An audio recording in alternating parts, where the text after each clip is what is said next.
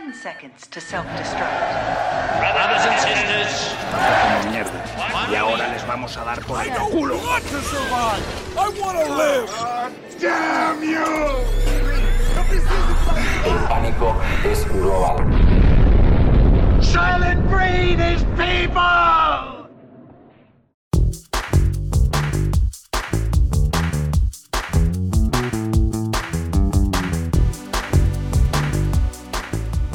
Saudações, sobreviventes! Bem-vindos mais uma vez ao podcast Um Dia Depois do Fim do Mundo, onde a gente discute filmes e séries para descobrir o que vai acontecer com o futuro da humanidade. Eu sou Rafael, mais uma vez aqui falando do Bunker 03 e estamos entrando mais uma vez no quadro Confessionário do Fim do Mundo. E é nesse quadro que a gente discute assuntos além dos filmes e séries pós-apocalípticos e distópicos. Dessa vez a Ellen não estará presente porque ela está resolvendo alguns assuntos do bunker dela no cartório, como o IPTS, o Imposto Predial e Territorial Subterrâneo. Porque sim, até no pós-apocalipse a burocracia resiste. Mas sabe quem está em dia com o cartório e aceitou nosso convite mais uma vez? Se apresente, convidado. Oi, gente, tudo bem? É Maurício aqui, mais uma vez. E é isso, gente.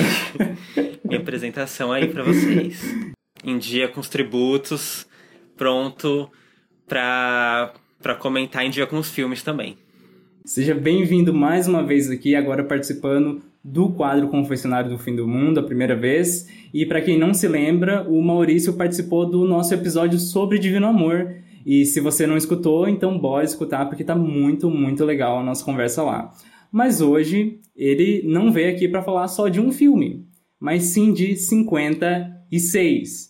Porque sim, chegou a hora da gente fazer as nossas apostas do Oscar 2021 e encerrar de vez essa temporada de premiações, porque aqui a gente já teve episódios sobre o Grammy, Globo de Ouro e só faltava o Oscar, então está aqui o aguardado episódio. Então eu já quero começar perguntando aí pro Maurício, o que você achou dessa lista? Teve alguma surpresa muito grande? No geral, assim, você gostou? Eu acho que, em geral, a gente tá melhor do que em anos anteriores, assim. Tem algumas Hum. categorias específicas que talvez é, eu não tenha gostado tanto, mas eu acho que a gente teve uma evolução, sim. Pensando assim que há dois anos atrás a gente teve Green Book ganhando, por Então- exemplo, e hoje não tem nenhum filme aqui que seja tão ruim quanto Green Book. Então a gente já tá caminhando num, numa boa trilha, né? A gente não tem nenhum filme tão ruim quanto Bohemian Rhapsody. Então, Olha, é, opiniões polêmicas. não tem como um filme muito ruim ganhar, é, ganhar esse ano.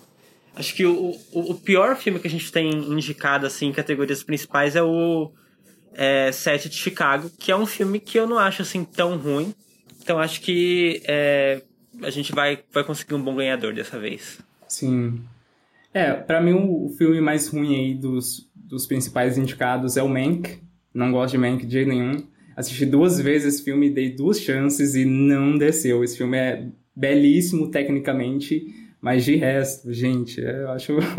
não gosto desse filme. Mas a lista em geral, realmente, eu acho que é uma lista até previsível, acho que ela foi. Mas também, como a gente teve essa, essa temporada muito maior, né? Acho que teve mais tempo da gente, não sei, acompanhar melhor, não sei, tal- talvez deu esse tempo a mais. A, a surpresa com certeza foi Judas e o Messias Negro, né? Que foi a, o lançamento aí super recente. Foi praticamente o lançamento para Oscar e conseguiu muitas categorias, o que eu tô extremamente feliz. Mas agora é hora da gente começar as nossas apostas. E a gente tá aqui com o Gold Derby aberto. Se vocês não conhecem, é o site que a gente faz essas brincadeiras de apostas. Eu não sei se ele faz apostas de verdade, você sabe disso? Sim. Eu acho que faz sim. Quer dizer, eu, eu vejo gente é, comentando que tem dinheiro apostado em algumas categorias, mas eu não sei como que faz pra Olha. apostar o dinheiro.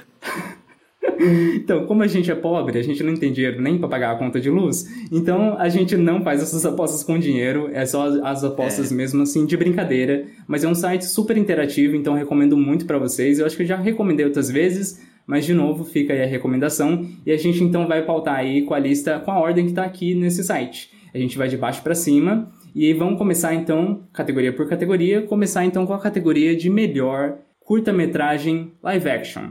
E aí a gente tem entre os indicados Feeling Through, The Letter Room, Two Distant Strangers, The Present e White Eye. Quem você acha que vai ganhar, Maurício? Ó, eu vou confessar pra você que os curtas, eu não assisti nenhum. Eu- aliás, eu assisti alguns Entendi. curtas de, de animação que eu nem sabia que tinham sido indicados e agora eu tô vendo aqui que foram indicados. Mas, assim, é, documentário, live action, eu não assisti nenhum. Eu, eu estou vendo muita gente comentar sobre The Letter Room e Two Distant Strangers. Sim. Então acho que eles acabam sendo os frontrunners. Mas é, nessa categoria, nessas categorias de curta é, não é muito difícil de ter surpresas, né? Então, né? É como a categoria de documentário, que é de tempos em tempos acaba tendo uma coisa mais diferente. Então eu Sim, sim. tô apostando é, agora no The Letter Room, com possibilidade de surpresa aí do Two Distant Strangers. Só que eu, eu não sei te dizer quem mereceria ganhar, porque eu não assisti esses filmes. Entendi.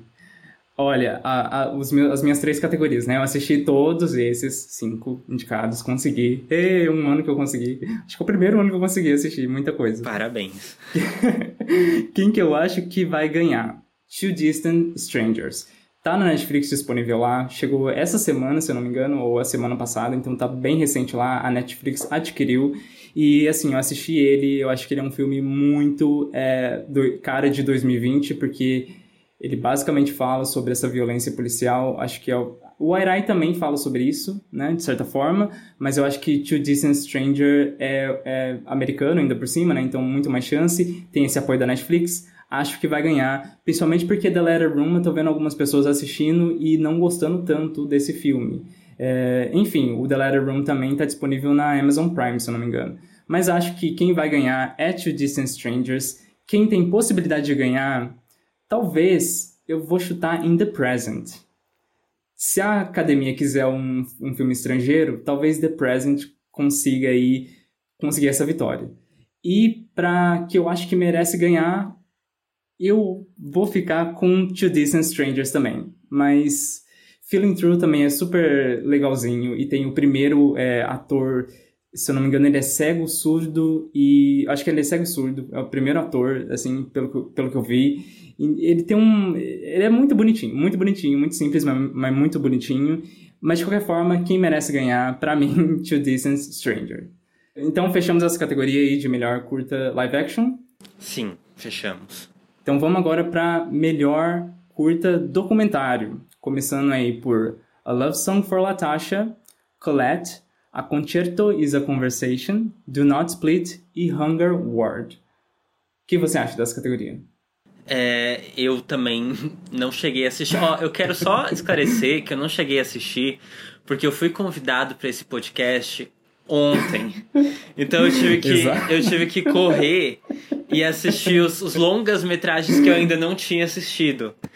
É, se, se eu tivesse sido é, convidado um pouco, com um pouquinho mais de antecedência, eu teria visto tudo, viu? Mas não deu. Não, fica tranquilo. É, Não, gente, foi culpa minha, tá? Esse episódio talvez nem ia acontecer, mas eu falei, não, vamos fazer, vamos fazer apostas agora. Então, mas eu. Eu acho que o, o que eu mais tenho ouvido falar nas rodas de conversa é o A Love Song for, for Latasha. Então eu tô apostando nesse é, cego, assim, porque eu realmente não, não vi. Vou apostar nesse. Eu tô, tô colocando Colette em segundo lugar, que eu também ouvi a. é, eu vi sendo citado em alguns momentos. É, então eu tô na, com a aposta Love Song for Latasha e o spoiler, o Colette. Não vou saber dizer quem merece porque eu não vi. Olha, eu tô na mesma. Acho que quem ganha é a Love Song for Latasha. Quem pode surpreender é Colette. E, sinceramente, a Concerto is a Conversation também tem muita chance de surpreender, porque tem cenas de um ganhador de melhor filme, que é o Green Book. E a gente sabe que a academia gostou do Green Book, então provavelmente esse filme vai ter esse apelo, sabe? Porque, se eu não me engano, é o compositor da trilha sonora do, de Green Book, que é sobre ele, enfim. Quem eu acho que merece, eu pessoalmente iria em Do Not Split. Mas com toda essa polêmica que tá tendo, China, Hong Kong não querem transmitir o Oscar por conta dessa indicação. Eu sei que isso não vai acontecer, de Do Not Split ganhar, mas é o documentário talvez mais não diria político, mas é porque o assunto político dele tá muito mais expresso, assim, sabe? É uma é uma revolta ali em Hong Kong, enfim, é contra o governo, que aí eu já acho uma coisa bem interessante.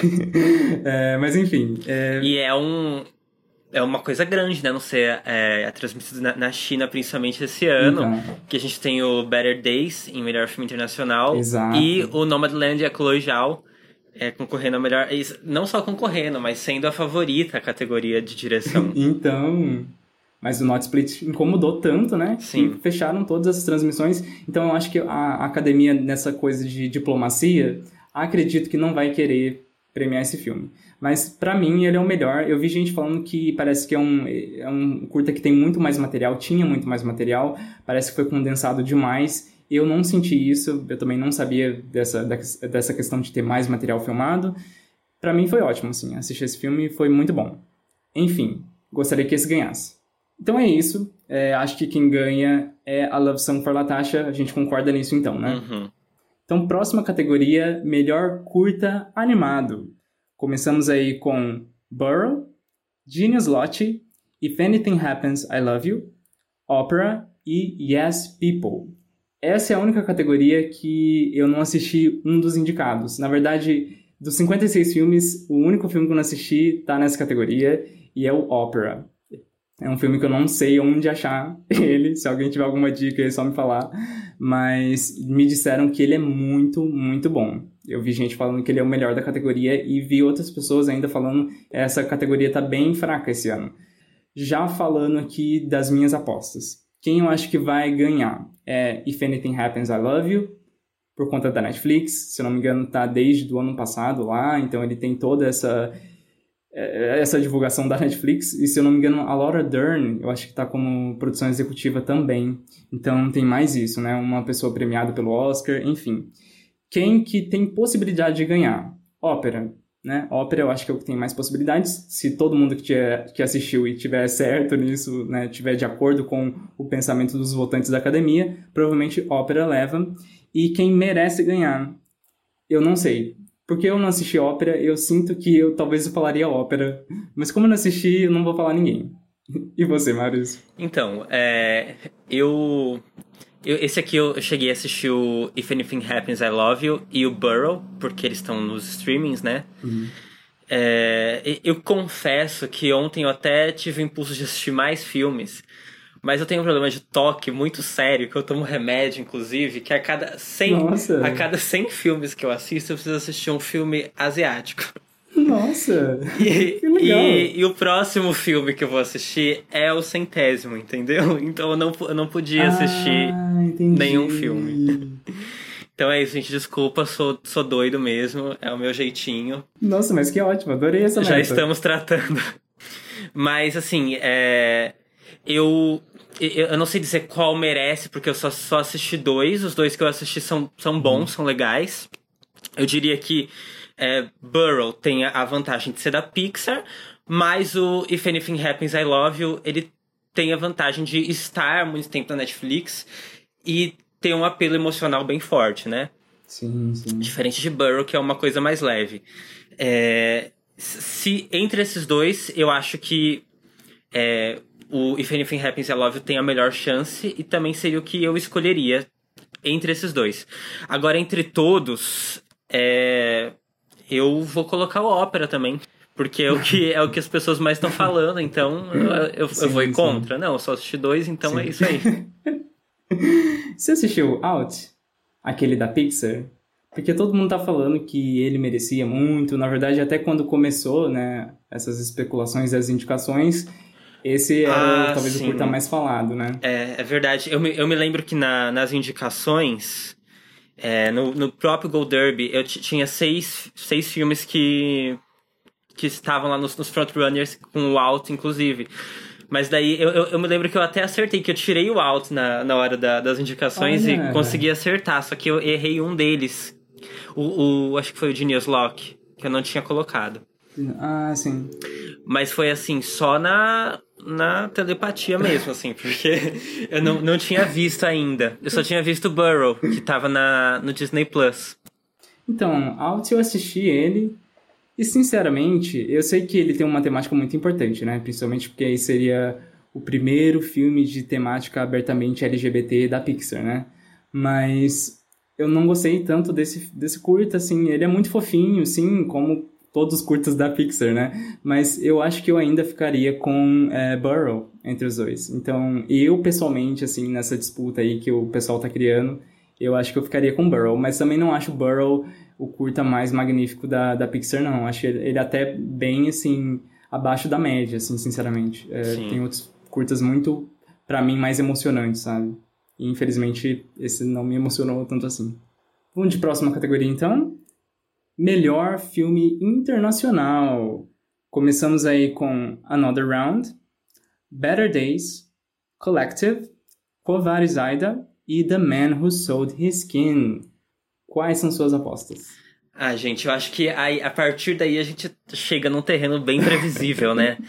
o, o Another Round, ele foi indicado a melhor direção, e isso já coloca ele como franco favorito a ganhar o Oscar. Uhum. É, além de ser um filme da Europa Ocidental, é, um filme com figuras é, já conhecidas, né? É, o Thomas, é do Thomas Sim, Vinterberg, é com o é, Mads, então tem. é, eu acho que não, não tem espaço pra gente prever nenhum um- uma surpresa aqui. Eu, eu tô colocando como surpresa o Kovács Zaida, porque é um filme muito impactante, é um filme que as pessoas comentam muito, mas, mas eu acho difícil as pessoas verem, né? Eu acho que se a pessoa vê o filme, ela até pode votar ne- nele.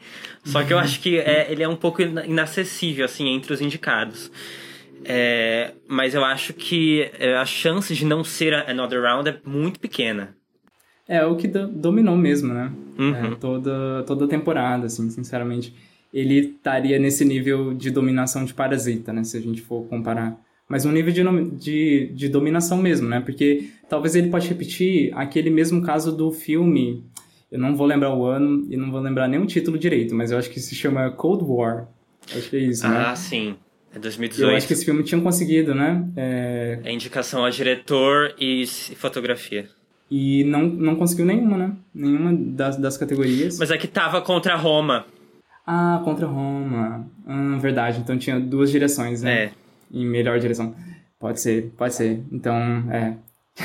Tirei a minha teoria aí de que Another Round pode perder. Porque eu, sinceramente, não gostei tanto desse filme. Não achei a temática que ele se propõe bem trabalhada, sabe? Não Sim. sei onde esse filme quer chegar. É, Quem que eu acho que vai ganhar Another Round? Quem que eu acho que pode surpreender? Eu espero que possa surpreender. Que é Collective. Eu acredito que exista uma chance sim. Acho que se as pessoas assistirem, principalmente se virem, né? Nossa, olha, tá indicado em duas categorias esse filme. Nossa, quem sabe dá uma oportunidade. E quem eu acho que merece ganhar, Collective. Apesar que eu acho que eu devo ter sido a única pessoa que gostou de Better Days. eu adorei muito, eu achei que é um jeito de trabalhar o bullying in- do jeito interessante, não fica um, um drama puramente drama, assim, eu achei. Vai, cai numa coisa de. É, no gênero policial, investigativo. Eu achei muito interessante. É, então eu não me incomodaria se Better Days ganhasse, mas estou torcendo aqui pra Collective. É, eu, eu até gostei do Another Round, só que eu acho que definitivamente é, é uma decadência, assim, em relação aos anos anteriores, porque essa categoria costuma ser, é, assim, pelo menos pra mim, uma das mais fortes todo ano. E o, o Another Round... Na, na verdade, eu acho que nenhum filme é, submetido esse ano, não tô falando nem dos indicados, tô falando dos submetidos, é, era muito bom, assim, nem dos que eu assisti, pelo menos, que, que, consi que conseguiria é, estar no patamar dos vencedores anteriores. Mas eu acho que entre os, os filmes indicados esse ano, o, o melhor pra mim seria o Kovad Zaida, mas eu, é, eu gostaria que tivesse sido indicado o filme da Guatemala, o La, La Llorona. Ah, Que sim. esse sim seria Ah, o meu filme é, que eu colocaria no que merece ganhar. Mas como ele não tá aqui, eu vou com o filme da Bósnia mesmo. Vamos para a próxima categoria que tem Collective, que é melhor documentário. Então aí começamos com Collective, Time, My Octopus Teacher, Crip Camp e The Mole Agent. Falando em surpresas, eu fiquei muito surpreso e de uma maneira muito positiva que The Mole Agent conseguiu. É uma produção chilena, se eu não me engano. Gente, eu achei a ideia desse filme muito incrível. É um documentário com uma premissa muito, muito boa. Enfim, assistam. Acho que está disponível na, na Globoplay. É, é muito bom, muito, muito bom. O que, que você achou dessa categoria? É, então, é, The- é, o Agente Duplo é o, de longe, meu documentário favorito da temporada. Olha. Tô torcendo muito pra ele, queria muito que ganhasse, só que eu acho muito improvável. Eu tenho ele aqui no Sim, meu sim. último lugar. É, é, é um filme que não, não tem muito acesso nos Estados Unidos, eu acho, porque ele não é distribuído por um, nenhum serviço de streaming muito grande. É, e, e é um filme que só tá indicado nessa categoria, né? Ou seja, ele já tá perdendo pra todos, assim, no- na questão acessibilidade. Então eu acho muito difícil, mas é, o- é o que eu acho que mereceria ganhar. Gosto muito desse filme. É um filme que é, me fez dar muita risada, o que é uma coisa um pouco é, difícil para um documentário, fazer você dar muita risada Sim, depois sim. fazer você se acabar de chorar. É, gostei demais.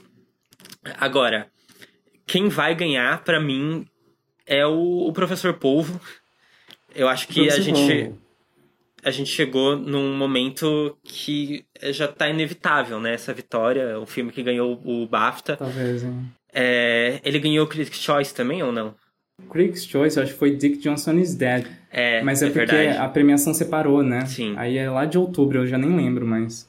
Então, é, mas eu acho que pe- pelas vitórias, assim, nas, nas, nas premiações que a gente tá tendo, dos sindicatos e, e dos outros é, corpos de colegiado, eu acho que o Octopus, Octopus Te- Teacher vai ganhar.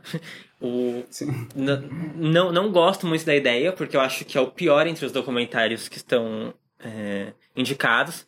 Eu acho ele muito bem Tadinho feito. povo.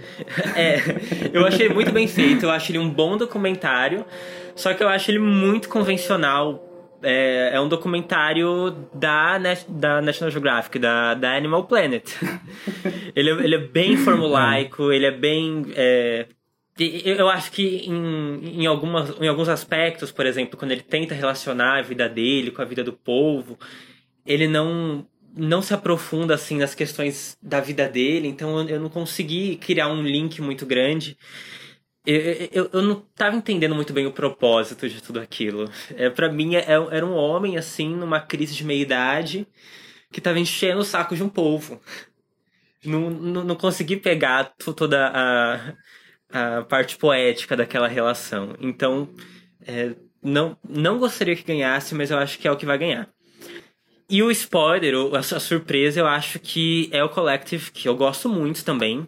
É, e, e qu- quando eu fui pra assistir, eu achei que eu não ia gostar tanto pela, pela temática assim mais investigativa e tal, que não costuma ser o, meu campo.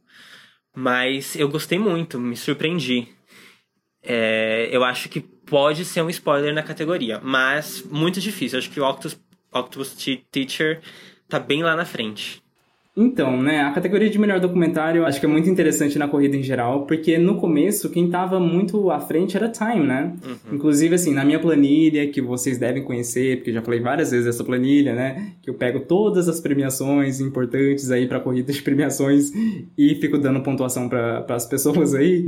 É, basicamente, Time ainda tá em primeiro lugar, é o que tem mais vitórias, é o que tem mais indicações. Enfim, é o documentário mais lembrado, mas a gente tem que lembrar que a maior parte das premiações é da crítica, né? E geralmente ela não, nem sempre ela concorda com a academia. Mas eu, eu ainda acho que Time tem a sua chance aí. Por isso que eu acho que ele pode surpreender. Uhum. Pra ganhar, talvez eu ainda fique é, com o Collective. Eu tô na minha cabeça que pode acontecer alguma coisa. Eu espero que meu pensamento positivo sirva pra alguma coisa. E quem que eu quero que ganhe é Collective, apesar que, igual eu falei, gostei muito de Mole Agent, gostei muito mesmo, eu achei surpreendente essa premissa, mas Collective tá, assim, no meu coração, no meu coração mesmo. E só falando um pouquinho mais do Critics' Choice que a gente mencionou aqui, quem ganhou foi realmente o Dick Johnson is Dead, que era um frontrunner aqui também, né, nessa categoria, mas a gente sabe que sempre tem um snob gigante na categoria de melhor documentário, então Uhum. assim, não foi nem surpresa que seria ele. É, eu acho assim que o, o que coloca o, o professor Polvo na frente dos outros é a produção dele. Ele é tecnicamente muito bem feito, mas eu acho assim que a gente teria a opção de ir com time se a gente fosse pensar por esse lado. Então, é, eu acho até que talvez possa acontecer uma, uma divisão de vozes de quem for votar é, com esse critério mais, mais forte, assim. Mas acho ainda muito difícil alguém conseguir tirar a, a coroa do Octopus Teacher. Infelizmente. espero estar, Ai, espero que você esteja certo e o Collective ganhe. Ah, não, mas se o Professor Povo ganhar, gente, é uma gracinha. Assistam lá, vocês vão ver tudo que a gente fala de ai, amar a natureza aqui nesse podcast. Esse documentário basicamente mostra porque, ai, gente, é muito lindo. É muito Sou contra, mesmo. gente, sou contra a natureza. Sou contra o povo. Mas falando em categoria bonita, vamos agora para a categoria de melhor animação. Começando aí com Soul, depois temos Wolfwalkers, é, Sean Carneiro, é, o filme Farmageddon, é, A Caminho da Lua e Onward, dois irmãos, né? Quem ganha aqui, eu acho que é óbvio, Soul. Quem pode surpreender, sim, mas pode, pode, num, num, uma coisa bem distante, assim, sabe? Mas pode surpreender é o Wolfwalkers. E quem merece ganhar é o filme do Sean Carneiro. Gente, gente, que filme incrível! Eu adoro as produções da Aardman, eu adoro stop motion. Esse filme tem os dois. e o primeiro filme do, do Sean Carneiro já é excelente. Esse segundo, igualmente. Eu assisti ele em janeiro de 2020, ou seja, lá no comecinho mesmo da temporada, né, do, do período de, de elegibilidade, aliás. É, mas mesmo assim é um filme incrível. Eu acho que ele vai ser atrapalhado por conta da, dessa campanha dele, né? Porque ele participou do, do BAFTA de 2020 e aí não, tava, não podia concorrer no de 2021, né? Mas agora tá podendo concorrer no Oscar 2021, então ele tá meio atrapalhado nessa questão da campanha. Mas se acontecer de ganhar, ai, vai ser ótimo, com certeza. Eu, eu vou confessar pra você que eu não assisti o filme do, do Sean Carneiro. Na, Como na- assim? Na, verdade, eu comecei a assistir há um tempo atrás, eu dormi na metade, porque eu tava com muito sono. Mas Ai, sim, não. estava muito legal o filme. É, não é culpa do filme eu ter dormido, é culpa totalmente bom. minha. É, inclusive, na- nas apostas de, de nomeação, eu estava com esse filme até o último momento nas minhas apostas. Olha. Daí no último momento eu troquei pra aquele filme que foi indicado no Globo de Ouro, acho que é Cru, O Crude. Crudes 2. É, eu troquei pra esse filme. Ai, que raiva. Deveria ter seguido meu coração e deixado o Sean Carneiro. Mas não, não deixei. Em, em relação aos outros, é, gosto muito de Soul, Wolfwalkers e Onward. Não sou muito fã do Over the Moon. Também não. É, assim, tirar o prêmio de Soul vai ser muito difícil. Ele é com certeza Com o certeza. franco favorito. E pra mim é o melhor filme também. É, eu acho que é uma opinião assim um pouco polêmica fora da academia, porque to- todas as pessoas que eu converso preferem Wolfwalkers, que eu também adoro, mas eu me senti muito tocado por Soul. Gostei muito. É, é um dos meus filmes preferidos do ano, um dos meus filmes preferidos da Pixar. Olha, que ótimo. Estou, tô muito feliz com, com essa é, provável vitória. É, mas se fosse escolher um pra tirar o prêmio de Soul, seria Wolfwalkers. E é também merecido, assim, é um filme. Eu gostei muito. Eu só, só não tô aqui torcendo pro Wolfwalkers porque esse ano teve Soul. É, pra mim, os três, né? Tanto Shaun the Sheep, quanto Wolfwalkers, quanto Soul estão no mesmo patamar, assim, pra mim.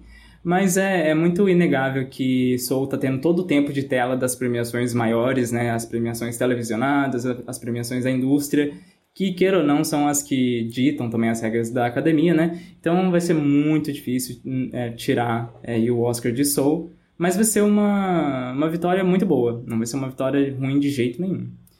E agora vamos para a categoria Melhores Efeitos Visuais. Começando aí com Tenet, The Midnight Sky, ou O Céu da Meia-Noite, que tem episódio aqui no podcast. Se você não viu, vai conferir lá. Mulan, The One and Only Ivan e Love and Monsters. eu já tava com uma resistência para assistir The One and Only Ivan. Porque quando eu vi o, o pôster, né, o, trailer, assim, que era com animais, aí eu já falei, ai meu Deus, eu não gosto de filmes assim. e aí eu, mas mesmo assim eu fui lá e assisti. E o filme realmente é uma porcaria. A gente não vai assistir esse filme. Esse filme é muito ruim, horrível. É aquela, aqueles é, B-sides da, da Disney, mas aquele bem ruim mesmo, assim. Eu odiei esse filme, odiei com todas as minhas forças. Quase não tava conseguindo assistir. E o filme tem tipo uma hora e vinte, não sei. É muito rapidinho, mas, gente, é horrível. Eu, eu não gostei de jeito nenhum. Mas os efeitos visuais são muito bons, né? Apesar que a Disney tem aquilo, né? Ela fez o The Jungle Book Agora ela vai ficar é, copiando todos os, os, animais possíveis, assim. Então é só um Ctrl-C que ela faz. Então não sei nem se tem inovação aí. Enquanto os outros filmes têm inovação. Inclusive, quem eu acho que vai ganhar é Tenet. Apesar de The Midnight Sky ter ganhado a, o prêmio específico né, dos, dos, da Sociedade dos Efeitos Visuais, mas eu acho que Tenet leva principalmente pela vitória no BAFTA, porque geralmente é um bom parâmetro, né? E, sinceramente, é, é muito bom os efeitos internet mesmo. Eu gostei bastante, assim. Acho que leva esse. Quem pode surpreender é o The Midnight Sky.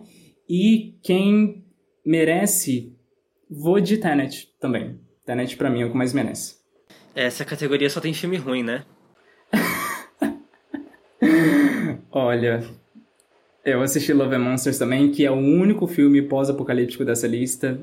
Eu não gostei tanto, gente. Eu vi, tem, tem muita gente falando bem aí, mas eu não gostei tanto. Mulan realmente é uma. Eu acho que não deveria estar nessa categoria. Tem uma cena que ela vai pular da, do teto. Nossa, gente, é muito ruim os efeitos visuais ali. É muito, muito ruim. Eu não sei o que tá fazendo aqui. Mas Tenet, eu gostei. É, assim, é, entre os cinco, entre os cinco, Tenet é o único que consegue, assim, ser mais ou menos. Mas os outros são todos muito ruins, gente. O Midnight Sky é o filme mais chato da temporada. Não, se você não viu esse filme, não assista, por favor. É, é, protesto aqui contra esse filme, The Midnight Sky. Mas é, em relação às apostas, eu concordo com você. Quem vai ganhar vai ser Tenet. Eu acho que é, essa é a única categoria que eles podem premiar o filme, né? Sim. É, tá, tá indicado em outra, só que sem, sem nenhuma chance.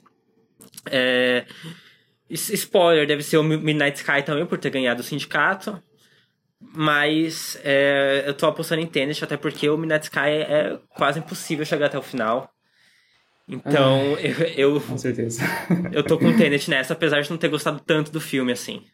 Então vamos para a próxima categoria, que é a categoria de melhor som. Finalmente aí, finalmente ou não, não sei se você gostou dessa mudança, mas as categorias de melhor mixagem e edição de som foram unidas em uma categoria só e temos como indicados então nessa nova categoria aí Sound of Metal, o som do silêncio, Soul, Mank, News of the Worlds, que se eu não me engano se chama Relatos do Mundo, e Greyhound. E aí, o que, que, você achou? Então, eu não assisti Greyhound, então é, já não tô precisa, tá? desfalcado tá? aqui nessa categoria. Mas acho que sem chance nenhuma, né? Hum, é, é engraçado essa, essa junção, porque eu acho que se a gente tivesse as duas categorias, a gente teria Tenet como favorito para edição de som. Sim, Mas sim. a mixagem de som de Tenet é muito ruim, então ele acabou ficando de fora. é, então, assim, é, como um conjunto, assim, melhor som, eu espero e eu acho que vai ganhar Sound of Metal, porque eu acho que é, é o filme que tem o, o, o som como elemento narrativo mais. É, mais evidente entre os, entre os filmes indicados, pelo menos os quatro que eu vi. É, sim, sim. Então acho que é, é, é meio natural o, o membro acabar votando em Sound of Metal. Agora, se acontecer um, um, um spoiler, eu acho que vai ser pra Mank, porque é, tem, tem essa excelência é, técnica em quase tudo que o Nolan faz, né? Então eu acho que eles podem acabar por é, name check só indo lá no, no filme do. Ai, eu falei Nolan, quer dizer Fincher. Eles podem, por, por é, name check, indo só é, simplesmente marcar o filme do Fincher por saber que é um filme que é tecnicamente impecável. Pode ser. Concordo com você, eu acho que quem ganha é Sound of Metal, tá aí no próprio título dele, né? Som, e realmente Som é um protagonista desse filme, mas super merecido também, e com certeza é o que tá ganhando todas as, as premiações que tem essa categoria, né?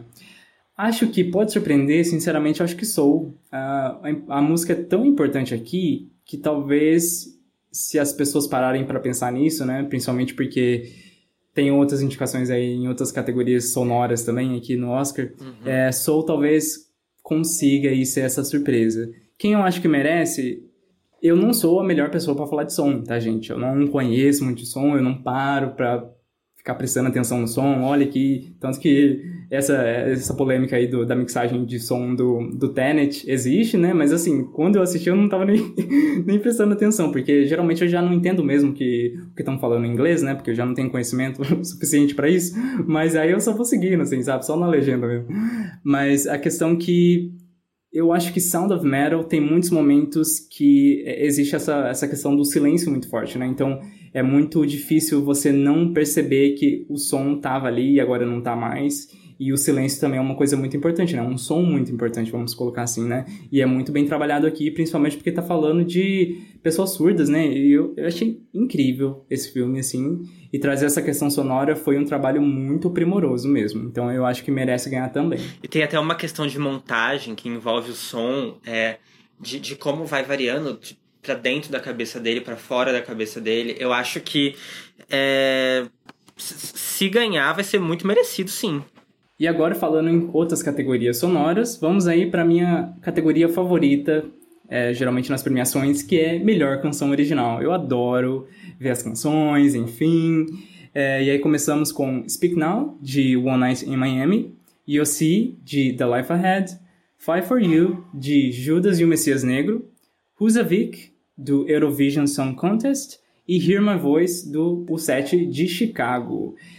É aquilo, gente, os meus critérios para ter uma canção original de qualidade, eu particularmente gosto da canção que participa da narrativa do filme, da canção que está ali no meio. Eu não gosto de canção de final de crédito, porque às vezes pelo menos assim, é uma visão muito pessoal. Parece que é justamente só para ganhar indicação no Oscar. Aí inventam uma música para colocar no final de crédito.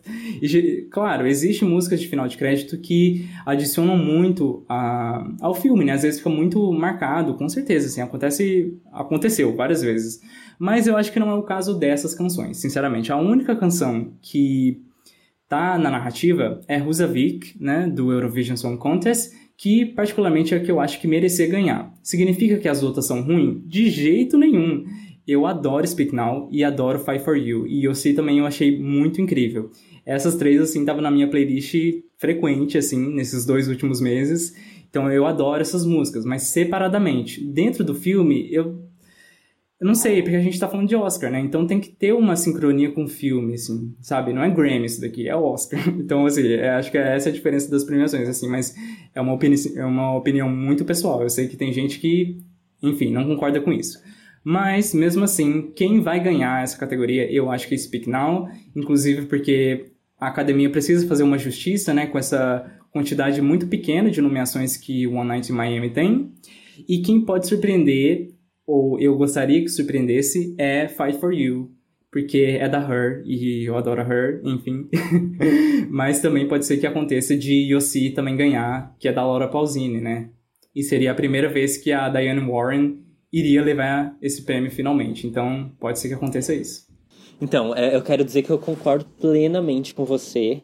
Eu vou ser um pouco menos democrático aqui e vou falar que se a gente tá falando de Oscar, o critério tem que ser a importância da música na narrativa do filme. Eu, eu, eu não, eu não consigo entender como que a gente vai dar um prêmio de cinema para uma canção que só tá no, lá no final, no crédito, e, e só, e não tem um papel para narrativa. Hum. É, e nesse, no sentido desse critério de importância para narrativa, eu acho que a gente tem Rusavik e o Speak Now também. Eu acho que os, os dois hum, são importantes na, na narrativa dos seus respectivos filmes. Hum. Eu acho Assim, a, a, minha favorita também é Rusavik. Eu acho que é o, é o que eu tô torcendo aí, eu acho que é a que merece. eu acho que quem vai ganhar é Speak Now. Eu acho que entre as três que podem ganhar é o maior filme aqui. Então acho que isso já, já conta alguns pontos. E o, a possível surpresa, eu acho que é EOC.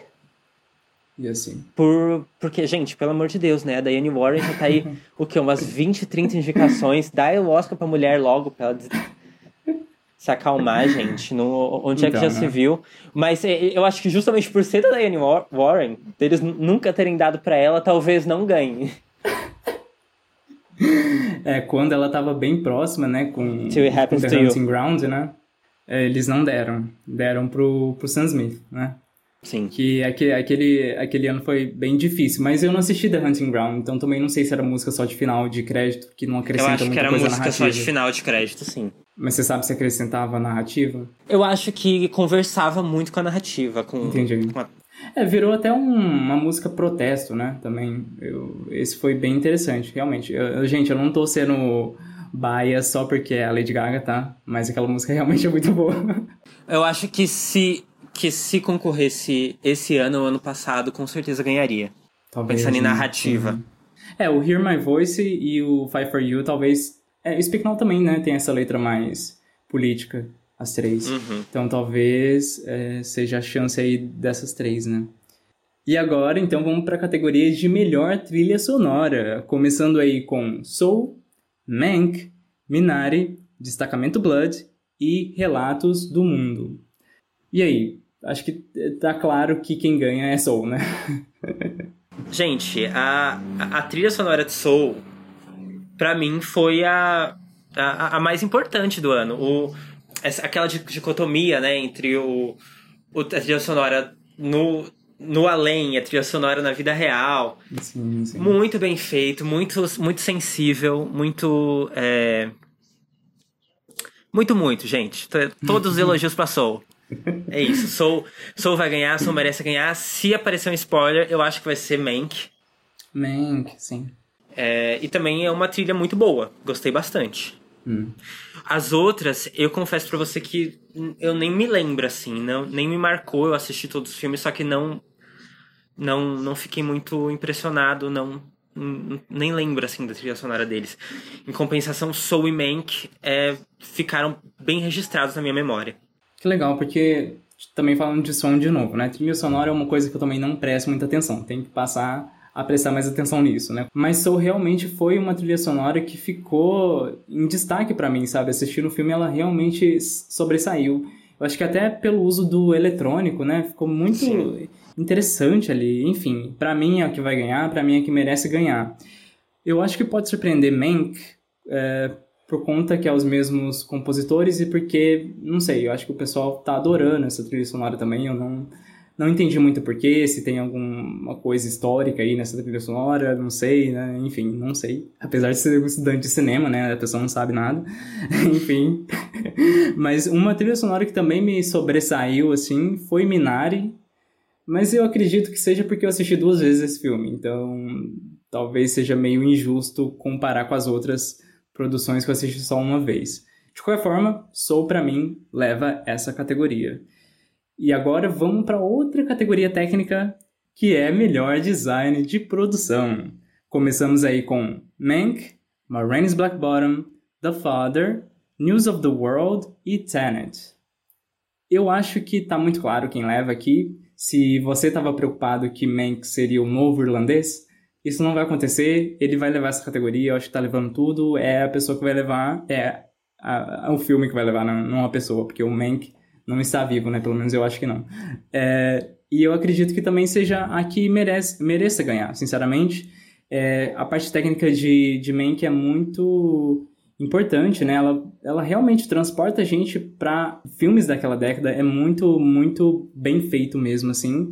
E eu acho que quem pode surpreender talvez seja Tenet, porque eu vi que estava tendo uma campanha interessante nessa categoria para Tenet. Mas, assim, vai ser uma surpresa bem surpresa mesmo, assim. Engraçado que você tava falando sobre é, a dificuldade de ter essa sensibilidade para a categoria de som, de trilha sonora. Eu acho que a categoria técnica mais fácil, assim, de, de perceber o impacto no filme, pra mim, assim, tirando edição e fotografia, é o, a direção de arte.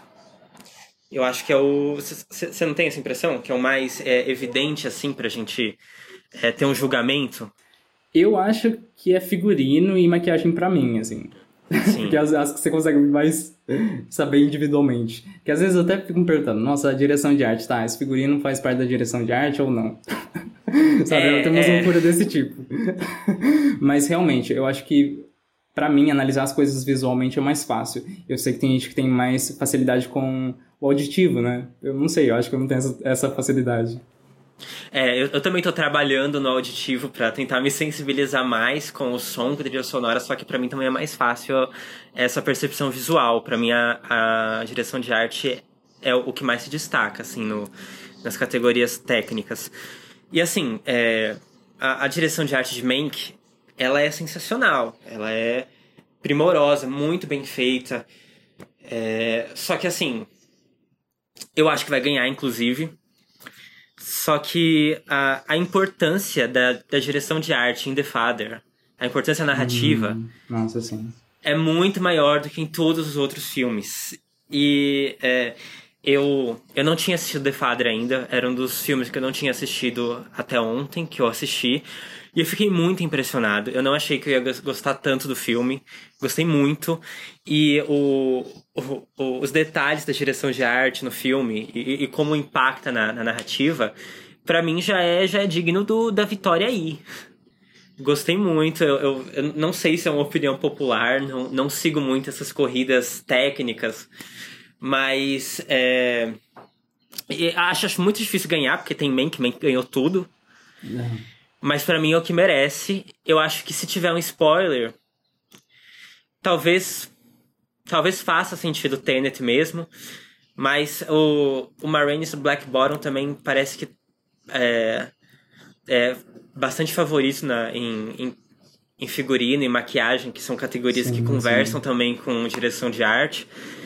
Então talvez. É, acho que eu vou de Marine aqui, de, de spoiler. Mas a vitória é de Mank. E quem merece é The Father. Inclusive, para quem não viu The Father, veja The Father. Com certeza, gente. É, realmente, concordo com tudo que você falou. É muito importante. Talvez seja o filme realmente que seja mais importante o design de produção. É, então, assim, assistam realmente, porque teve momentos que o design de produção me dava essa sensação de confusão, sabe? Mas a narrativa que é isso. Então, gente, é muito incrível mesmo. Real, real, real. Acho que você tá certo. Quem merece ganhar, tô mudando aqui, é The Father, tá? Tô mudando. Mas agora, então, vamos para uma outra categoria de arte, que é melhor maquiagem e cabelo. Começando aí por Marines Black Bottom, Hillbilly Elegy, Pinocchio, Mank e Emma. E eu acho que quem merece ganhar é Pinóquio. Gente, assisti esse filme que tanto de maquiagem é aquilo. E assim, muito, muito, muito bem feito. É extremamente bem feito. Eu imagino quanto, quantas horas levou para fazer tudo aquilo, porque é muito, muita pessoa no elenco assim mesmo. Tem cenas que tem muita gente e todo mundo tá muito maquiado, é uma maquiagem bem pesada, sabe? Bem rígida. as feições das pessoas mudaram assim completamente. Então acho que Pinóquio merece levar só que quem vai levar, também merecido, com certeza, é Marines Black Bottom. E quem pode surpreender, para não repetir Pinóquio, eu acho que eu vou falar Hillbilly Elegy. Vai que dá louca na academia de querer premiar um novo Esquadrão Suicida. Hillbilly Elegy estaria aí preenchendo essa vaga. Então, gente, quem, eu acho que quem não merece ganhar é Hillbilly Elegy. eu teve alguns momentos que eu achei que eu tava assistindo O Minha Mãe é uma Peça. Eu achei muito ruim a maquiagem. É, eu, na verdade, eu achei tudo muito ruim nesse filme. É, mas, eu, mas eu concordo com você que pode ser a surpresa. Porque a gente sabe que os membros da academia, quando é pra ser ruim, eles são ruins mesmo. Eles escolhem o pior mesmo. É, eu, eu, eu não acho que o Marines Black Bottom é, mereça ganhar, mas eu acho que ele vai ganhar. Eu não acho que mereça por causa das próteses da, da Viola Davis. Eu acho que não ficou legal. É, parece que o braço dela acaba ficando muito fino pro corpo. Achei que ficou uhum. estranho. Olha. Eu não assisti Pinóquio. Então ah, não, não vou ah, saber entendi. dar a minha opinião. Eu acho assim que é, por falta de opção eu vou acabar indo com Emma em, em ser o que merece ganhar. Eu acho que é uma maquiagem que faz seu papel uhum. legal. É, Mank também tem essa questão, é, também faz seu papel, só que eu acho que o, o Emma, ele é mais é, showy, né? Como é que a gente fala isso em português? Ele é mais... ele, ele se mostra mais, né? Sim. E o, o Marines Black Bottom, eu acho muito difícil alguém tirar esse prêmio dele. Ganhou o BAFTA, ganhou é, o, o prêmio do sindicato. É isso, gente. Vai ser isso. Não tem outra opção. E agora partindo para outra categoria de arte, vamos para melhor figurino, que aqui a gente tem como indicados Marines Black Bottom, Emma, Mank, Mulan e Pinóquio. Aqui eu acho que tá certo Marines, Marines Black Bottom ganhar. Aqui eu acho que tá muito certo, assim. Eu acho que é muito difícil tirar daqui. Mas eu acho que talvez quem mereça ganhar, só por conta da, da, da figurinista aí, né? que é a Trish Somerville, é, seria Mank. Mas só por conta do nome dela, tá? E por quê? Porque eu estou torcendo por ela. Porque ela foi a pessoa injustiçada que não recebeu indicação por Jogos Vorazes em Chamas. Assim, como isso não aconteceu? Então, assim, seria ótimo ela ganhar. Mas eu acho que ela, Mank não tem nada de tão interessante assim no figurino, né? Ele só cumpre bem o seu papel mesmo. Então, acho que Marines Black Bottom é o certo para ganhar. E quem merece ganhar, não sei, não sei. Não sei, real, real, assim. Talvez vou ficar com a Trish Somerville por conta dessa, dessa minha questão com ela. E quem pode surpreender talvez seja a Emma. Emma talvez pode surpreender por conta dessa... Até da questão das cores, né, do figurino. É, claro, uma parte da direção de arte também, mas as cores no figurino também estão tá, tá, bem presentes, né? Entendi. Ó, eu, eu acho, eu vou de novo repetir o meu merecedor, eu acho que é meu que merece ganhar essa categoria. Entendi. Eu, eu confesso que eu não tinha pensado muito nessa categoria antes, assim, mas observando os indicados, eu não vi Pinóquio, mas entre os outros quatro, eu acho que foi o, o, que, o que eu mais gostei dos figurinos e o. o... Eu acho que todos os, os três aqui, o, o Marraine, o Mank e o, o, o Emma, é o, o trabalho de figurino é muito bom, ele, ele contribui uhum. muito para o filme. Mas eu acho que é, Emma talvez seja o que eu tenha gostado mais. Agora, é claro que Marraines vai ganhar, isso não, não há nenhuma dúvida. E eu acho que se alguém for surpreender, também acho que vai ser Emma. Acho muito difícil Mank ganhar alguma coisa que não seja é, direção de arte. É, é só meus sonhos mesmo, né? Justiça por Jogos Sim. Vorazes, tá? Sempre, sempre.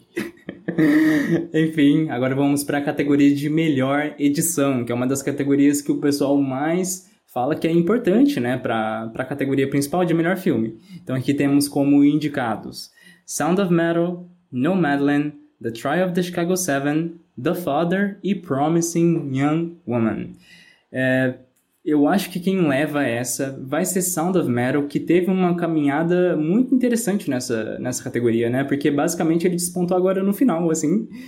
Ótimo, ótimo que isso aconteceu. É, sinceramente, acho que merece mesmo. Outra edição que também chama muita atenção, né? Fica muito evidente, é The Father. Mas também eu fico naquela questão, não sei o quanto é merecimento da edição e o quanto é merecimento do roteiro. Enfim, essa sempre é a minha dúvida de edição. O quanto estava no roteiro, o quanto estava na, na montagem só, sabe? Aí eu nunca sei para quem dá os devidos créditos, a não ser, claro, é, lendo o roteiro, e a gente vai saber um pouquinho mais. É, mas a questão de, da montagem de The Father é justamente narrativa, né? Não é só algumas cenas, assim, ou ritmo só, né? É a narrativa uhum. mesmo, né? Que deixa nessa confusão. E aí eu não sei se esse mérito é do roteiro. Mas, enfim, quem vai ganhar? Sound of Metal, quem merece ganhar. Eu acho que eu vou de The Father, apesar de não saber o... essa questão ainda, eu acho que eu vou de The Father porque foi realmente a montagem que mais me saltou aos olhos, assim. E é, quem eu acho que pode surpreender talvez seja no Madland. Talvez aí seja mais um prêmio para Chloe Zhao, já falando aqui spoilers de mais pra frente. É, gente, eu sou muito cadelinha de The Father. Eu acho que é, é o filme que merece ganhar. Eu acho que é a melhor edição. Acho que a gente tem três grandes edições aí, que é The Father, Nomadland e Sound of Metal, nessa ordem. Uhum. Eu, eu gosto muito que Sound of Metal é, esteja ganhando tanto reconhecimento através dessa categoria. Mas, é, até porque é um dos meus filmes preferidos da, da temporada, um dos meus filmes preferidos dos que estão indicados. mas eu, eu confesso que eu não consigo entender direito isso. Porque eu acho que é, se eu fosse adivinhar, vendo os filmes, eu ia falar que os, os votantes, assim, do, da academia, do BAFTA, até do, do sindicato, iam escolher Nomadland. Eu acho que seria a escolha óbvia. Eu, não, eu, eu, eu realmente estou muito surpreso. E, e, eu acho que Nomadland e The Father são melhores em edição do que Sound of Metal. Apesar de Sound of Metal ter um trabalho de edição legal, até envolvendo a, a questão de som. Que tá em outra categoria, mas dialoga com essa também. Sim, sim. Agora, é, quem vai ganhar eu acho que é Sound of Metal, né? Depois de ter ganhado o BAFTA, não ficou dúvidas nenhuma. Então. É, a gente. Quando, quando ganhou Critics' Choice, eu. Eu já achei um pouco estranho, né? Já. Mas, mas achei que era coisa do Critics' Choice. Não achei que ia se repetir, mas acabou que, que foi, né? Daí eu acho difícil, é, nessa altura do campeonato, tirar a vitória de Sound of Metal. Se for para outro filme ganhar, vai ser Nomadland. Por hum. ser o, o, grande favorito da noite, eu acho que ele pode ser acabar sendo name-checked em outras categorias. Mas quem merece, gente, é The Father. Olha, temos um fã de The Father aqui. Já tô até esperando temos. que na categoria principal vai ser The Father que merece ganhar, mas vamos deixar isso pra depois. Será, gente? Eu acho que a gente não comentou aqui de é, o set de Chicago, né? Tá nessa categoria e ele tava muito, muito bem no começo da temporada, assim, extremamente bem. Tava entre ele e Nomadland, assim, no começo. E não sei, eu não descartaria ele ainda, sabe? Porque o Aaron Sorkin tem isso, né? De fazer uma, um diálogo mais rápido e eu acho que a montagem também acompanha isso, sinceramente. Mas realmente tá perdendo um pouco do fôlego, com certeza. O, o set de Chicago, ele, eu acho que ele é o filme mais editado desses aí, né? Sim, sim. E eu acho que às vezes o corpo votante ele acaba indo pelo mais editado, não pelo melhor editado. Então acho que realmente é. existe a chance de, do, desse filme ganhar. É, há dois anos atrás a gente teve o Bohemian Rhapsody ganhando melhor edição, né? Por ser o filme mais editado, apesar de ser muito mal editado. E o Ford versus Ferrari também ganhou, não? Tô errado? É, que é um filme muito editado também, né? É, que é um filme de corrida, né? Então ele precisa de Sim. ritmo, então é, seria meio óbvio que ele ia ter uma edição mais acelerada, né? Eu acho que também isso chama a atenção dos votantes. Mas assim, particularmente também, esse é um problema que eu tenho para analisar a montagem. Eu nunca sei o quanto é a montagem, o quanto é o roteiro, o quanto é a direção falando. Eu sempre fico perdido nisso. Eu, eu nem sei como é que os votantes conseguem julgar, sinceramente. Eu acho que não conseguem. separar as coisas assim. eu também acho que não. Essa é a minha teoria também. Tanto é que quando tinha é, é, edição de som e mixagem de som, quase sempre era o mesmo que ganhava, né? É verdade, é verdade. Eu acho que a maioria não sabia diferenciar as categorias. Gente, se você sabe diferenciar, tá? Estou aceitando aqui aulas, é só você me indicar. Enfim, preciso aprender muito mais de como analisar edições. Na teoria a gente até sabe, mas então. chegar na hora ver e conseguir é, ó, essa, isso aqui é direção de arte, isso aqui é fotografia, isso aqui é roteiro, isso aqui é edição. Sim, sim. Aí é difícil. Até porque tem aquele comentário, né? Que quando você está prestando atenção demais na edição, talvez a edição está sendo ruim, porque ela não está sendo passada transparente, né? Que a, Sim. teoricamente a melhor edição para claro para narrativa clássica né seria aquela uhum. edição transparente que tem a costura certinha né então você não consegue ver não consegue ver o corte de é. câmera Agora, claro, é narrativa moderna, narrativa contemporânea é outro assunto, mas a narrativa clássica, que geralmente é a maioria dos casos, né, do, do Oscar, né, é, a, a, gente não deveria analisar tanto, assim, a edição. Aí eu também não sei, se eu tô analisando demais, será que a edição é ruim? Ou não, a edição tá se sobressaindo mesmo e por isso que é bom, sabe? Enfim, essas são devaneios do Rafael. Mas eu acho, eu acho que nos últimos anos eles têm dado prêmio para edições, assim, mais é, visíveis. Então acho que se eles for, se eles continuarem nessa linha, tem uma chance para o set de Chicago. Mas é, acho difícil não ser essa altura do campeonato Sound of Metal pela trajetória. É assim, pensando na, na edição do ano passado, na minha listinha, na minha planilha, realmente Ford versus Ferrari estava muito alto, sabe? Eu acho que é, acima de o set de Chicago tem mais duas, mais dois concorrentes aí, que seria justamente o Nomadland e Sound of Metal. Então, olha, na verdade não. Correção aqui. Na minha planilha, Nomadland e The Tribe da Chicago 7 estão empatados em pontuações de indicações e vitórias, assim.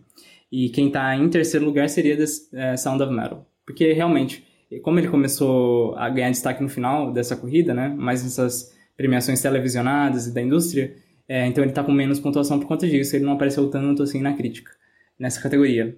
Enfim, vamos partir agora então para a categoria de melhor fotografia, começando aí com Nomadland, Mank, News of the World, Judas and the Black Messiah e The Trial of the Chicago Seven. Pra mim, tá claro que vai ser Nomadland que vai ganhar. Acho que ele merece ganhar, porque deve ser muito difícil fazer todas aquelas filmagens é, em locais abertos, aqueles imagens bem crepusculares, né? Enfim, gente, é, é horrível fazer essas coisas, então meus parabéns aí para quem fez a fotografia de Nomadland. E eu acho que a única pessoa que pode surpreender talvez seja Mank, porque, de novo, tem essa parte da, da fotografia da época muito bem feita, eu acho. É, eu concordo com você que quem vai ganhar e quem merece ganhar é Nomadland e quem pode surpreender é Mank. É, eu queria deixar um, uma nota aqui de rodapé que eu acho um absurdo o set de Chicago estar nessa categoria. Para mim não faz nenhum sentido. E ainda numa outra uh, observação, eu queria, quero dizer que o fotógrafo de Relatos do Mundo é o fotógrafo de House of Gucci. Então, é, já me deixa esperançoso para muitas indicações ano que vem. Gente, olha aí, provavelmente então uhum. House of Gucci já tem uma indicação em melhor fotografia e melhor atriz, né? Provavelmente. E melhor figurino e melhor direção melhor de figurino. arte. É verdade. Mas, mas assim, é, eu queria também fazer uma observação. É, você assistiu o outro filme da Chloe Zhao, o The Rider? Não assisti. Mas parece muito semelhante, né? Sim, eu acho o, todo o trabalho técnico de The Rider muito parecido com Nomadland. Hum. E eu acho, assim, a, a fotografia em específico até mais impressionante em The Rider.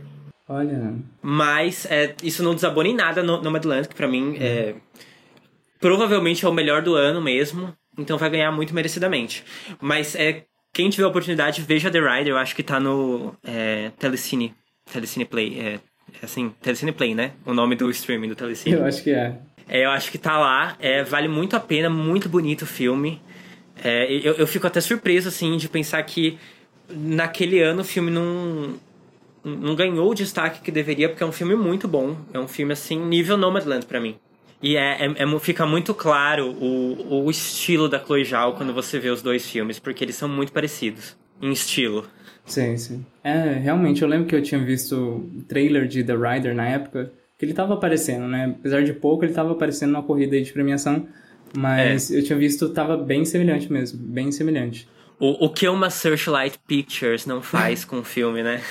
então, né? Principalmente agora que foi comprada pela Disney, né? Uhum. Se não tiver um, uma coisa envolvida ali por trás, pela vitória da Chloe Zhao, não que ela não mereça, tá, gente? Ela, para mim, eu acho que ela é o trabalho que mais merece. Mas, assim, infelizmente é isso, né? É, Oscar é campanha, é lobby, é dinheiro por fora. Enfim. Uhum. E falando em Nomadland, temos aqui a categoria de melhor roteiro adaptado. E temos Nomadland, One Night in Miami, The Father, Borá, Subsequent Movie Film e The White Tiger. Interessante a indicação de The White Tiger aqui, né? A única dele e Borá é a, segunda indicação aqui, né? E, mas enfim, acho que nenhum desses leva. Quem leva vai ser Nomadland.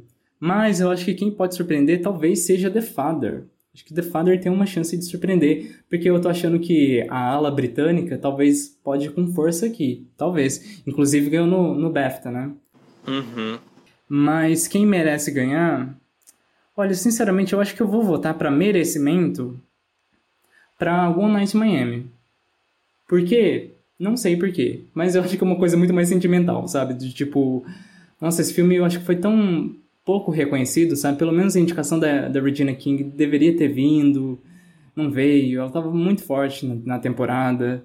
Eu fiquei triste, talvez ganhar essa uma categoria muito maior, né, do que canção original, só para ficar mais lembrado, sabe? Enfim. Então, é, eu quero começar dizendo que eu gostei da indicação de The White Tiger. Eu acho um roteiro é, legal, um roteiro que tem umas metáforas assim é, importantes para a narrativa, gostei bastante. Eu, eu vou discordar de você em relação a One Night in Miami. Eu acho que ele é um roteiro meio é, prolixo, ou verborrágico, é, não sim. sei. É, e, e ele ainda. Tanto o roteiro quanto a direção não, não, não, não diz, assim, cinema pra mim, sabe? Entendi. O, o, o The Father poderia também ser um, ser um caso de um filme que não é muito é, cinematográfico, por ser um filme que veio do teatro, só que ele consegue é, ser uma experiência cinematográfica é, muito boa. Que eu acho que não acontece em One Night in Miami, que ainda fica muito no na energia de teatro. É, eu, eu, eu nunca, eu- mesmo quando a Regina King é, estava tendo muito destaque nas premiações, eu nunca cheguei a, a a apostar na indicação dela. Porque eu acho assim, eles não indicaram o Bradley Cooper, né? Eles não indicaram Então, o Ben Affleck. Eu acho que eles têm um problema, assim, com é, atores dirigindo, apesar de ter, ter é, a...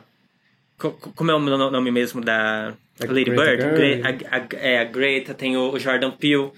Mas eu acho que é, para um ator conseguir emplacar o, em melhor diretor, ele tem que passar pela essa, essa barreira snob da, do grupo de diretores da academia. E eu acho que esses projetos, assim, mais, mais populares do, é, da Regina King, do Bradley Cooper, do Ben Affleck, eles, eles não, não iam conseguir de forma nenhuma passar por essa barreira. Só se fosse esses projetos mais indie mesmo, de é, Lady Bird, de Corra, mas esses projetos assim mais é, mainstream, por assim dizer, eu acho que eles vão é, bater muito forte nessa barreira da, do grupo de diretores da academia. Olha, uma teoria boa. Mas eu acho que o George Clooney foi indicado, né? Pelo aquele primeiro filme dele. Ai, não sei, não lembro. Eu acho que foi, mas não tenho certeza, tá? Porque pelo, eu lembro que a gente conversou sobre isso no episódio de O Céu da Meia-Noite.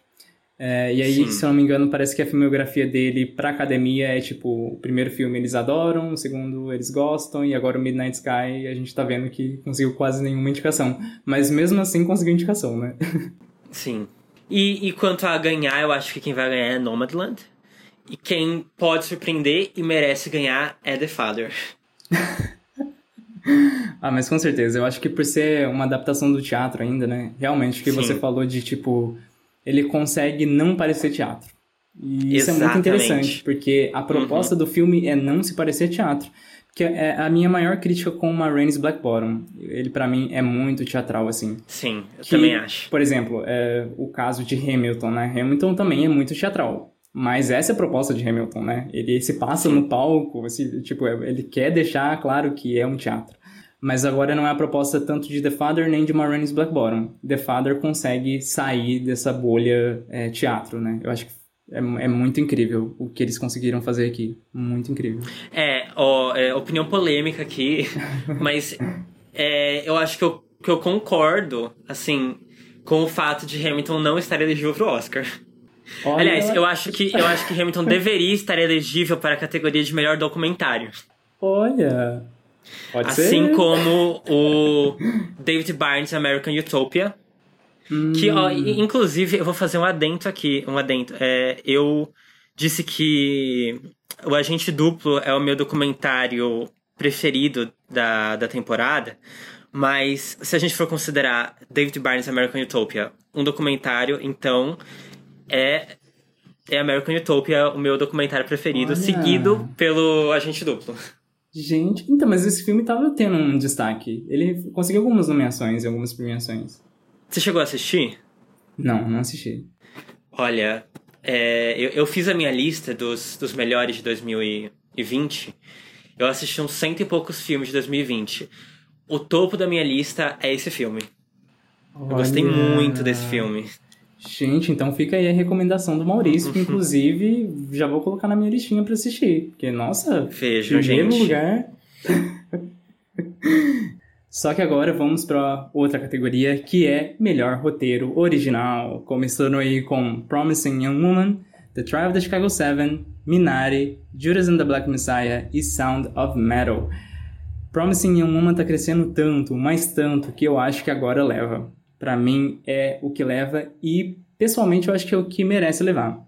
É o merece levar. Apesar de eu gostar muito do roteiro de Judas and the Black Messiah, porque ele traz a questão do comunismo, gente, de uma questão de uma forma tão boa, sabe? É um filme, é um filme de uma de uma de um grande estúdio e falando bem do comunismo, sabe? Eu não sei se vocês assistiram o documentário MLK FBI, que fala justamente sobre esse esse tratamento, né?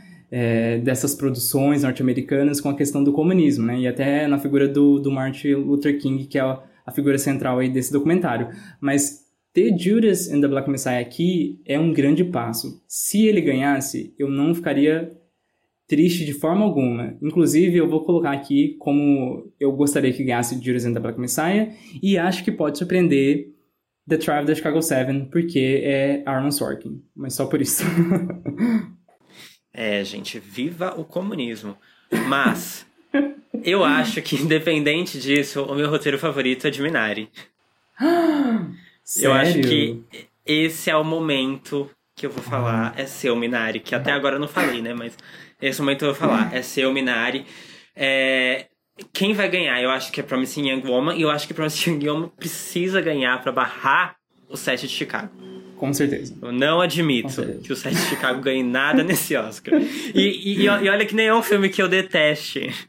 Mas eu não sei, eu fui criando um ranço ao longo da temporada que eu vi ele ganhando alguns prêmios que não merecia, daí eu tô, tô, tô com ranço. É, gosto do, do roteiro de Promising Young Woman. Vai ser um. Vai, vai ser importante se Promising Young Woman e Nome do Land ganharem roteiro, porque vão ser duas mulheres ganhando roteiro pela primeira vez. Olha. É, e, e, e merecidamente, né? Apesar de eu preferir The Father e Minari, eu, eu reconheço que são é, roteiros muito bem feitos. E é isso, acho que o único que eu, eu não teria. Não teria. Ah, não sei se eu não teria indicado o set de Chicago, porque eu acho que o, o roteiro acaba sendo o, o melhor ponto do filme, né? É o que o pessoal fala, né? Que a nomeação em roteiro era muito melhor do que a nomeação em direção, né? Que foi o que acabou acontecendo. É. Né? Sim, a numeração em direção seria muito absurdo para mim, mas em questão de em roteiro tem sentido. É, eu acho que essa categoria tá boa esse ano. É, Promising Young pra mim, ele tem muita cara do Get Out, do Corra. É, até nesse sentido de como trabalhar, sabe, um assunto... Uma questão social é, importante, e eu acho que os dois faz numa... Eu sinto, para mim, né, eu sinto essa questão de Promising Woman tá meio que pisando no território do horror, às vezes, sabe? Eu, eu sinto muito isso. Então, para mim, a comparação com, com Get Out, que eu não fui a primeira pessoa que, que falou sobre isso, eu vi outras pessoas na internet também falando sobre, é, eu acho muito interessante. Get Out ganhou essa categoria, né? No, no ano que ele tava competindo. Então, quem sabe aí Bela Vingança agora leve essa categoria.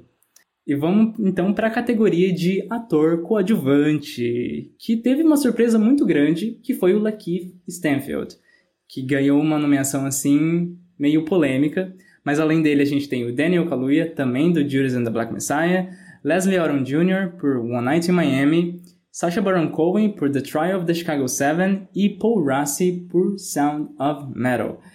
A questão do Lakeith é, ele praticamente estava sendo considerado, e eu acho que a campanha dele também estava sendo direcionada para a categoria de melhor ator. Então, na hora que ele conseguiu aqui, foi uma surpresa.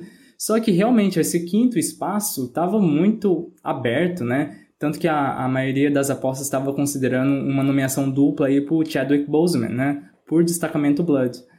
É, não sei, eu acho que o Chadwick não merecia por aquele filme, pessoalmente. Então gostei da nomeação do Lakeith, mas não sei se eu concordo se ele é co coadjuvante mesmo. Mas ao mesmo tempo eu não sei se o Daniel Kaluuya é coadjuvante. Eu fico nessa, nessa disputa comigo mesmo. Quem vai ganhar, para mim, é o Daniel Kaluuya. Eu acho que não vai ter separação de votos aqui. Acho que a Warner também tá com uma campanha muito forte só em cima do Daniel Kaluuya, então muito difícil ele não levar. Quem pode surpreender, eu acho que é o Sacha Baron Cohen, apesar do Leslie Odom Jr. estava muito bem também na corrida, mas talvez o Sacha aí, por conta até do que ele tá, ele tá com duas produções, né? O Set de Chicago e o Borá 2. Então, quem sabe esses dois viram um combo assim e queiram dar o prêmio para ele. E quem que eu acho que merece ganhar, eu acho que é o Daniel Kaluuya, com certeza. O, trabalho dele, assim, é magnífico nesse filme, mas só para falar um nome diferente, para vocês realmente assistirem essa performance, é o Paul Rassi. Eu... Tem uma cena dele, Nossa, que é muito boa, muito, muito boa. Eu fiquei surpreso naquela cena, muito, muito boa. Então espero que vocês assistam Sound of Metal, principalmente por conta do Paul Rassi. Ele tá muito, muito bem. Foi uma nomeação mais do que bem-vinda, assim. É aquela cena perto do final que ele tá sentado? Isso. Nossa, essa cena é muito boa mesmo. Ai, é incrível. Assim, eu concordo com tudo que você disse. Eu queria saber é, quem estava apostando pra quinta vaga. Deixa eu ver aqui. eu preciso analisar a minha, a minha planilha para saber quem que eu estava apostando. Porque realmente o, o Chadwick Boseman tava na frente, né, de todo mundo. Sim. É, mas se eu não me engano, eu estava com o David Strathairn. Strathairn? Ah. Gente, eu não consigo falar o nome dele não. Do Nomadland. Talvez seria a, a surpresa aí. Mas ele não estava tão bem na corrida não, tá? O Bill Murray estava melhor que ele, por exemplo. Mas eu não gostei do On The Rocks, então eu tava com esse ranço também para colocar o Bill Murray. Eu, eu tava com Alan King e tava confiante ainda. Falando sim, sim, sim. É, porque assim, eu nunca botei fé nessa indicação pro Chadwick Boseman e eu, eu sabia que essa quinto, esse quinto lugar ia ser pra alguém do nada, assim, que eu também não colocava fé na indicação pro, do Bill Murray. O Daí Jared eu Leto tava também estava assim- sendo bem falado, né? É, mas também eu acho, acho que não, não tinha chance. Eu tava é, é, gravitando, assim, entre as, as performances do Alan e do David. Daí eu acabei indo com o Alan no final, porque eu achei que... Ah, Minari, eu, o Alan acabou ganhando o, o Critics' Choice de melhor performance juvenil durante a, a votação. E, foi um discurso muito emocionante, né? Eu achei que isso ia acabar dando a indicação pra ele, mas acabou que veio o Lucky Stanfield. E que a, a campanha realmente estava sendo é, pra lead actor. Sim. E ele acabou sendo indicado a coadjuvante. É, eu acho que muita gente acabou votando no Daniel Kaluuya é, como lead actor e isso acabou fazendo eles é, quem, quem votou no Kaluuya para lead actor acabou votando no Lakeith para coadjuvante. E eu acho que foi isso que aconteceu. E como é, essa quinta vaga é, não tinha ninguém assim para ocupar nenhum nome óbvio, é, acabou, com- mesmo que com poucos votos, o Lakeith conseguiu a vaga. Eu acho que quem ganha é o Daniel Kaluuya, quem merece ganhar Certo. é o Daniel Kaluuya. É, só que até o, eu assisti esse filme, eu tinha, tinha para mim que quem mereceria ganhar era o Paul Rassi também. Concordo com você. É, e quem pode surpreender é o Sacha Baron Cohen. Queria fazer a observação que ganhando o Oscar, o, o Daniel Kaluuya, ele vai ser o único ator, né, do, dos quatro Oscars de atuação desse ano, que vai ter ganhado todos os, os precursores, né, o Globo de Ouro, o SEG e o BAFTA. Nossa, então tô aqui com os dedos cruzados pra isso acontecer, porque realmente a performance dele é assim incrível. É muito Mas- boa. Mas eu acho legal é, isso de é, os, os precursores discordarem. Acho que, que dá uma, uma emoção a mais na hora do Oscar. Então, com assim, é, eu, eu super concordo que ele é o que mais merece, quero que ele ganhe. Só que também é a corrida mais chata, né? da- das corridas de atuação. Mas falando em categoria que a gente não sabe o que vai acontecer, é a categoria de melhor atriz coadjuvante. Porque essa tá assim meio nublada, com certeza. Então temos Sim. aqui como indicadas a Yoo Jung-yoon, de Minari, a Glenn Close, de Hillbilly Elegy, Maria Bakalova, de Borá 2, Olivia Colman, The Father e Amanda Seyfried por Mank. Quem que eu acho que leva é a Yeon Yoo Jung, de Minari, mas eu realmente não sei. Mas ela realmente está ganhando bastante coisa agora, inclusive o SEG ela ganhou, né? Mas quem pode ganhar, eu acho que ainda existe a possibilidade da, da Glenn Close ganhar. Não sei, eu sinto que isso pode acontecer, sabe? e quem que eu acho que merece ganhar é a Yeon Yoo Jung. Com certeza, a performance dela é a melhor coisa de Minari. Minari é um filme que eu não gostei de jeito nenhum. Mas a performance dela é incrível. É, eu concordo que quem vai ganhar é a Yeon Yoo Jung. E eu também acho que ela é que merece ganhar. De longe, eu acho que ela é a performance de uma atriz coadjuvante que eu mais gostei esse ano. É, assim, na verdade eu gostei de todas as performances indicadas, menos a Glenn Close no Minha Mãe é uma Peça. Mas de resto, pra mim, tá, tá, tá ótimo, assim. É, gostei muito da Maria Bakalova, muito Sim. da, da Olivia Colman. Amanda Seyfried. É, não é tá, tá aquilo, boa. né? tá boa, mas. Não teve. Indicaria? Acho que não. Mas tá boa. É, também. Agora, as outras três provavelmente estariam na minha lista, sim. É, eu acho que ex- existe a chance. É que assim, a, a Maria Bakalova, ela, ela só ganhou Critics' Choice, né? Sim, né? Sim. Então eu acho que isso pode ter criado na minha cabeça um. um uma vantagem pra ela que talvez não exista e talvez a Glenn Close esteja nesse segundo lugar. Mas eu, mas eu ainda vou com ela, com a, com a Bakalova como surpresa e a Yeon Yoo como é, vencedora. Acho, acho difícil nessa altura do, do campeonato a Glenn Close conseguir reverter é, essa narrativa de não, não ter ganhado nada, né? Mas pode ser uma surpresa. Eu não. não tiro isso da cabeça, assim. Porque essa atriz de Minari seria a primeira indicação dela, né? Eu não sei quanto a academia tá aberta pra essa atriz, sabe? Eu não sei.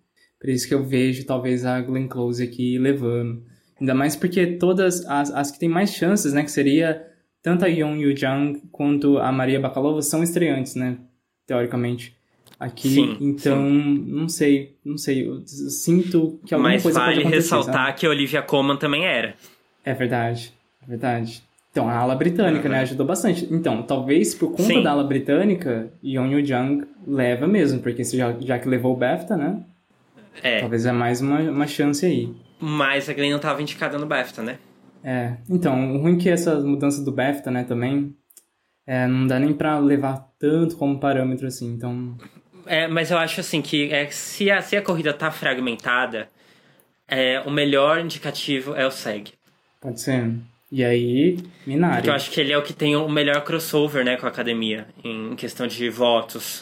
Hum, verdade. Agora falando de uma categoria que a gente tem certeza que tá muito claro quem vai ganhar, é a categoria de melhor ator. Começando aí com Chadwick Boseman, por Ma Rainey's Black Bottom, Anthony Hopkins, por The Father, Riz Ahmed, por Sound of Metal, Gary Oldman, por Mank, e Steve Yeun, por Minari. Eu amei Quem que você tá falou and Steve Young por final. Gente, ó, tô, tô muito trabalhado no inglês aqui. Muito bilíngue ele. Já posso apresentar o Oscar, viu? Já, já me convidem O Super aí. Pop. Também. Nossa, ai que triste. Não quero ir no mesmo lugar que Bolsonaro ia, não. Mas enfim, Chadwick Boseman é o que tá na frente, ganha. Apesar do Anthony Hopkins estar muito, muito bem. Talvez tenha muita gente achando que eu acho que o Anthony Hopkins seja o que mais mereça. E eu acho que eu não posso discordar.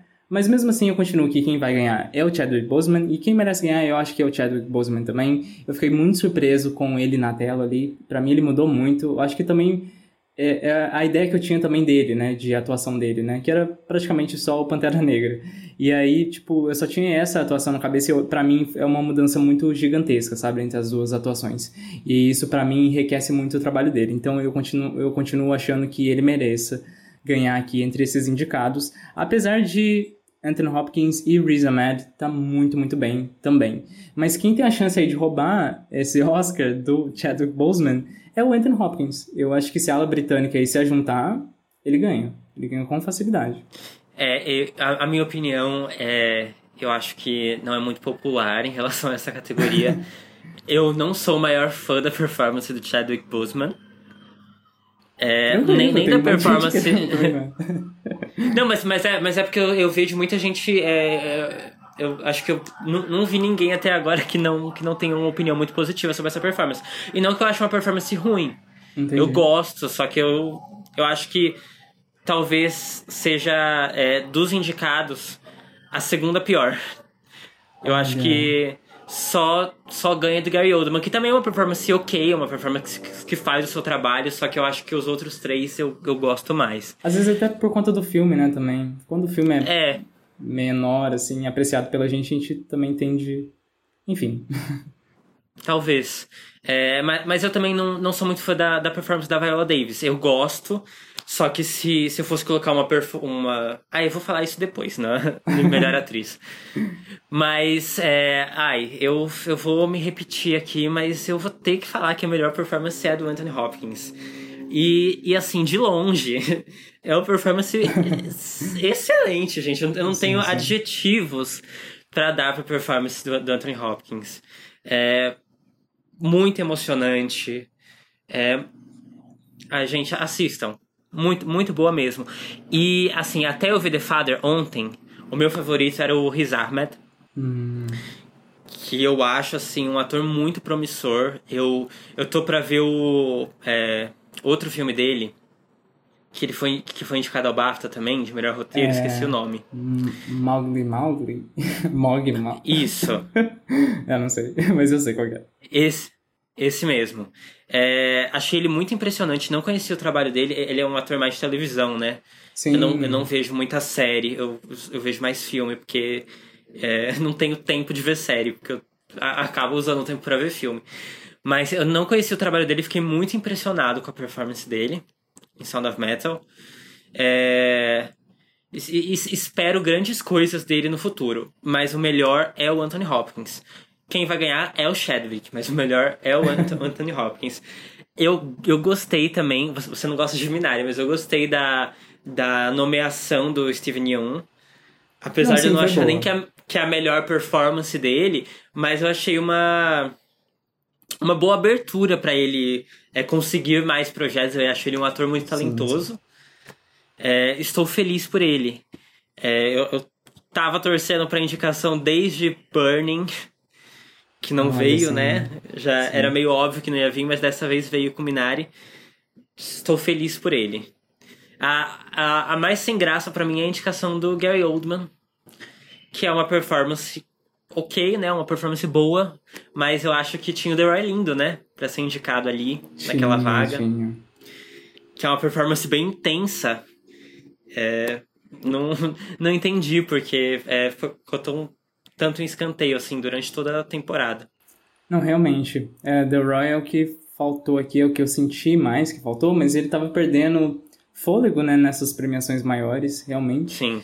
Mas falando de Viola Davis, vamos pra categoria de melhor atriz, que tem Viola Davis com Ma Rainey's Black Bottom, Carey Mulligan com Promising Young Woman, Frances McDormand por Nomadland, Andrew Day por The United States vs. Billie Holiday e Vanessa Kirby por Pieces of a Woman.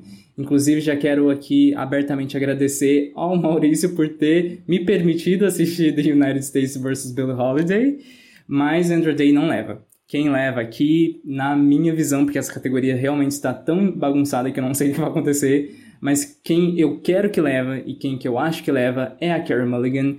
Eu acho que eu ainda tenho esse negócio de o Oscar tem que fazer justiça, sabe? Porque todas as, essas performances são muito boas. Só que Viola e Frances já têm Oscar, então por que não dá pra Carey Mulligan? Coitadinha, sabe? E ainda ela tá muito boa, não é porque ela tá ruim. Ela tá muito boa ainda por cima, então dá pra ela, por favor, assim, né? Vamos distribuir os Oscars aí pra todo mundo, sabe? Ah, eu sou a favor disso.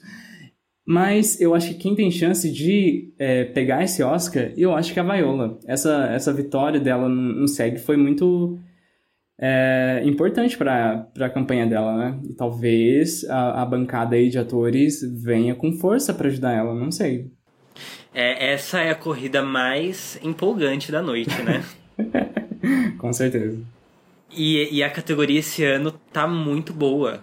Hum. Tá excelente, gente. É, eu, eu acho que se a gente pegar o ano passado e comparar com esse ano, o ano passado tava muito ruim, esse ano tá muito bom.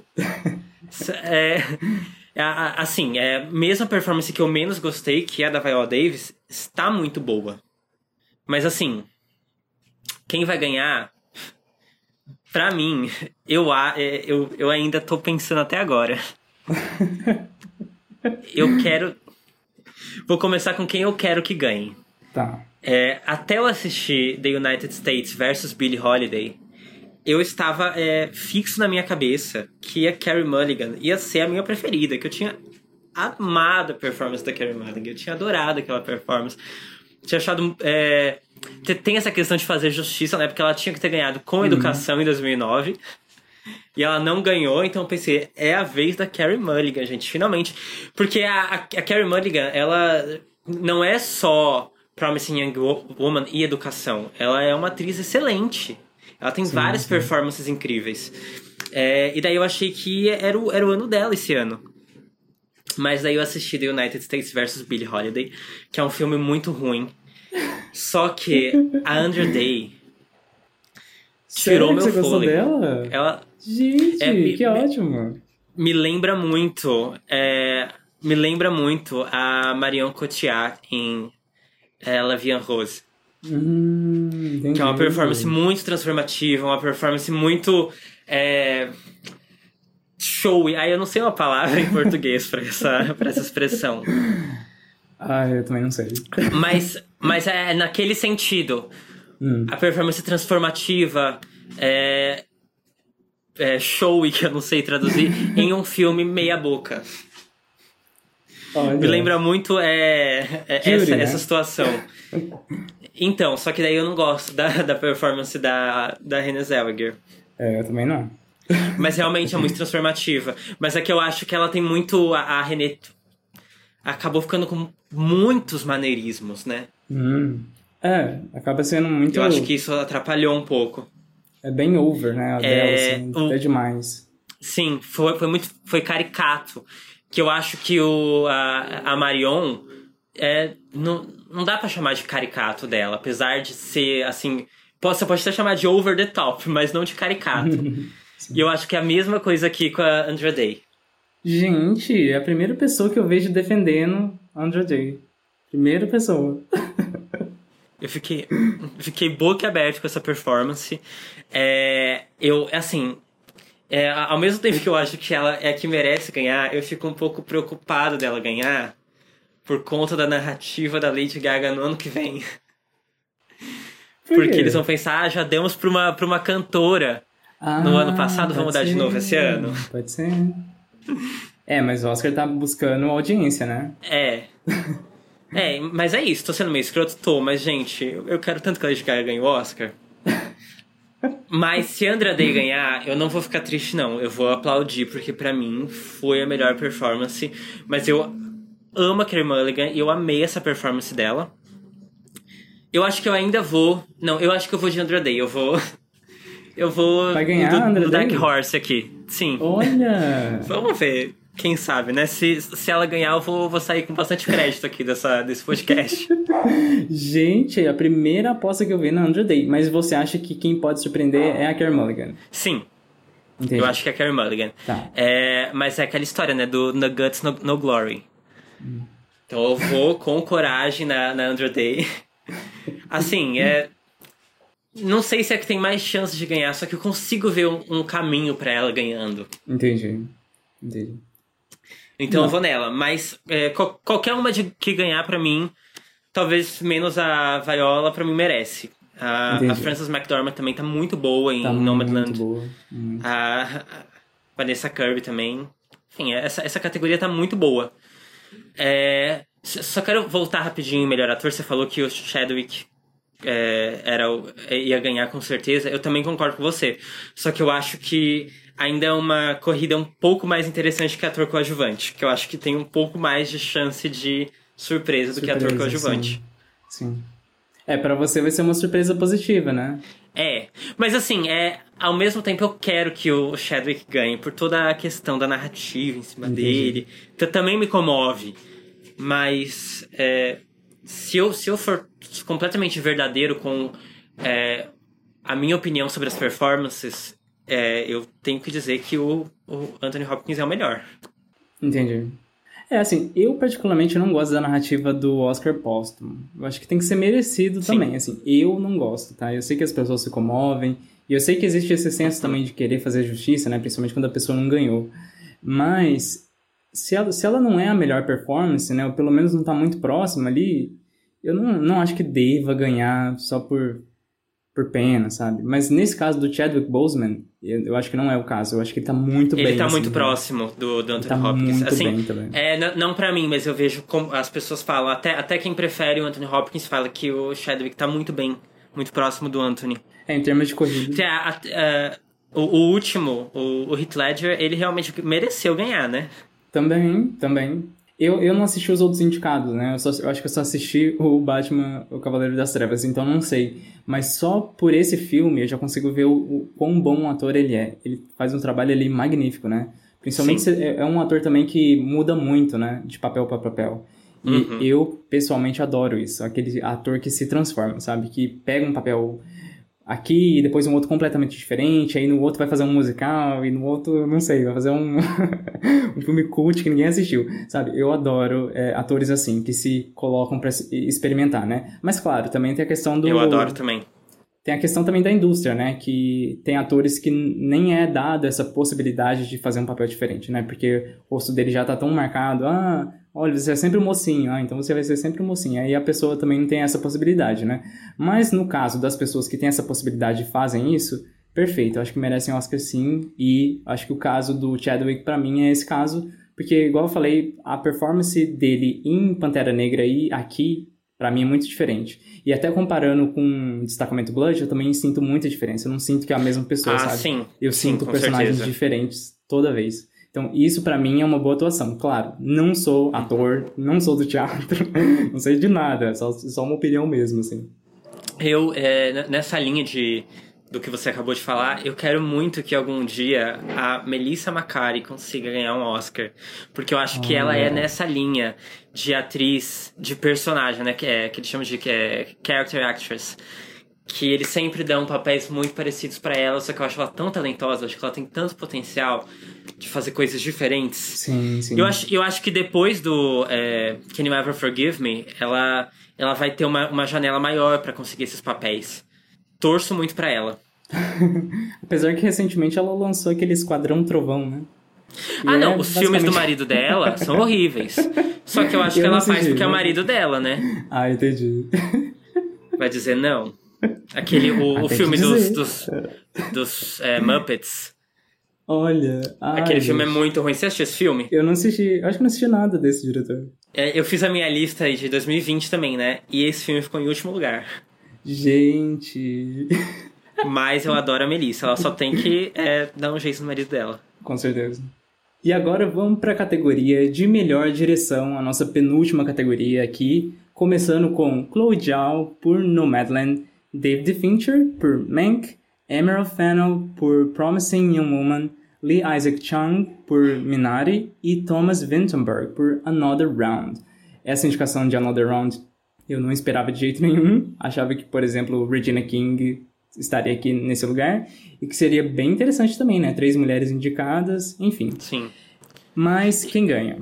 Acho que quem ganha, Chloe Zhao, tá ganhando tudo, não tem disputa pra ninguém. Se eu não me engano, na minha lista que eu contabilizo as vitórias, ela ganhou todas os prêmios, assim, e os outros indicados têm no máximo uma vitória. e ela ganhou todos os outros.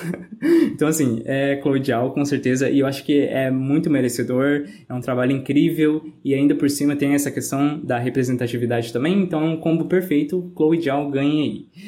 É, quem eu acho que pode surpreender? Eu acho que ainda quem pode surpreender é o David Fincher. Se der uma louca na academia, eles quiserem continuar com o Mank, eu acho que ele é o nome mais forte, assim, porque também é, uma, é um desejo, né, dos fãs que David Fincher seja reconhecido e talvez, se der uma louca aí no, na academia, talvez vai pra ele.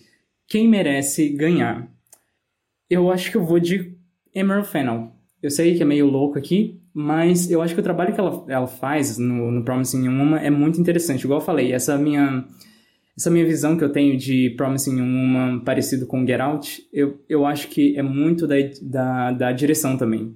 Então eu acho que ela conseguiu conduzir muito bem a personagem. Eu acho que ela trabalha com o tema de uma maneira muito bem feita também, né? Claro, ela tem o, ela tá ali participando do roteiro, né? Então, ela com a direção, acho que é um combo muito bom. E eu acho que ela consegue entregar bastante coisa. Mas a Chloe Zhao tá num trabalho magnífico. Também merece muito ganhar. Mas, de novo, é só pra falar um nome diferente.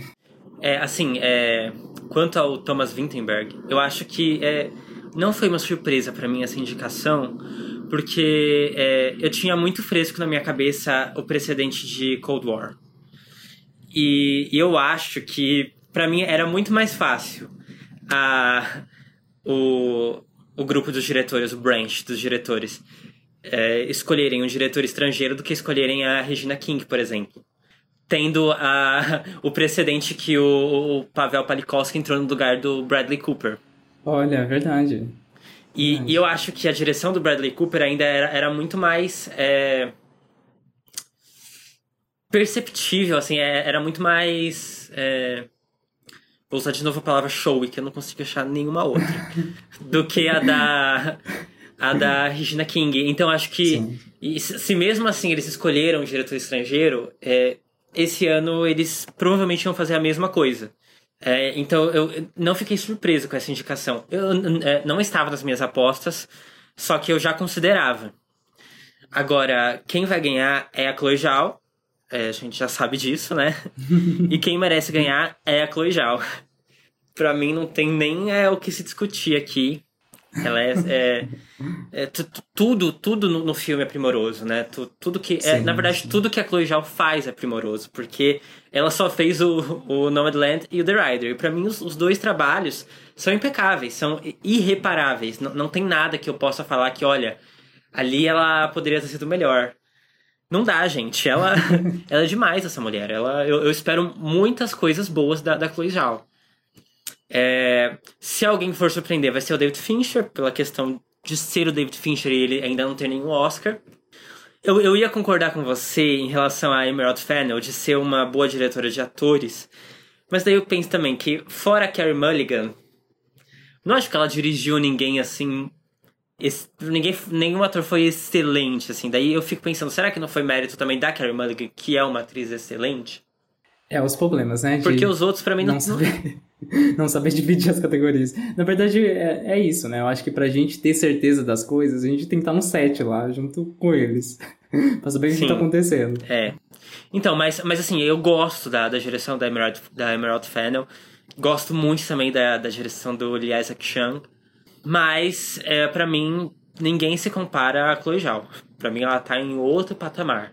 E ela criou uma marca própria, né? Igual você falou, The Rider parece muito com Nomadland, né? Esteticamente. Sim. Então ela tem uma marca estética agora já, né? Tanto que eu tô muito Uhum. curioso pra saber como é que vai ser esse trabalho dela com a Marvel, né? Porque ela parece que ela eu tem um também, filme lá, né? eu também. Eu não sei como é que ela vai trazer essa, essa marca autoral dela, que é muito forte, né, no, no cinema independente, e agora na Marvel. Como que vai ser essa mistura? Tô que inclusive tem a. Como é o nome da. A Salma Hayek. Ah, que sim. vai estar em House of Gucci. e ela tendo dois filmes no ano, então ela vai estar bastante visível. Eu espero que venha a indicação aí pra House of Gucci. Ó, já, já tô pensando em todas as narrativas de todas as categorias de House of Gucci. Só falta esse filme ser um, um flop daqueles grandão. Mas se for, eu vou culpar o Jared Leto. Mas eu acho que não vai, não. Esse filme tem pelo menos cara de Globo de Ouro, assim. No mínimo, no mínimo. É verdade. Mas, mas assim, se. Eu acho que vai pra Veneza. Se for massacrado em Veneza, aí pode ser um problema sério. Sim.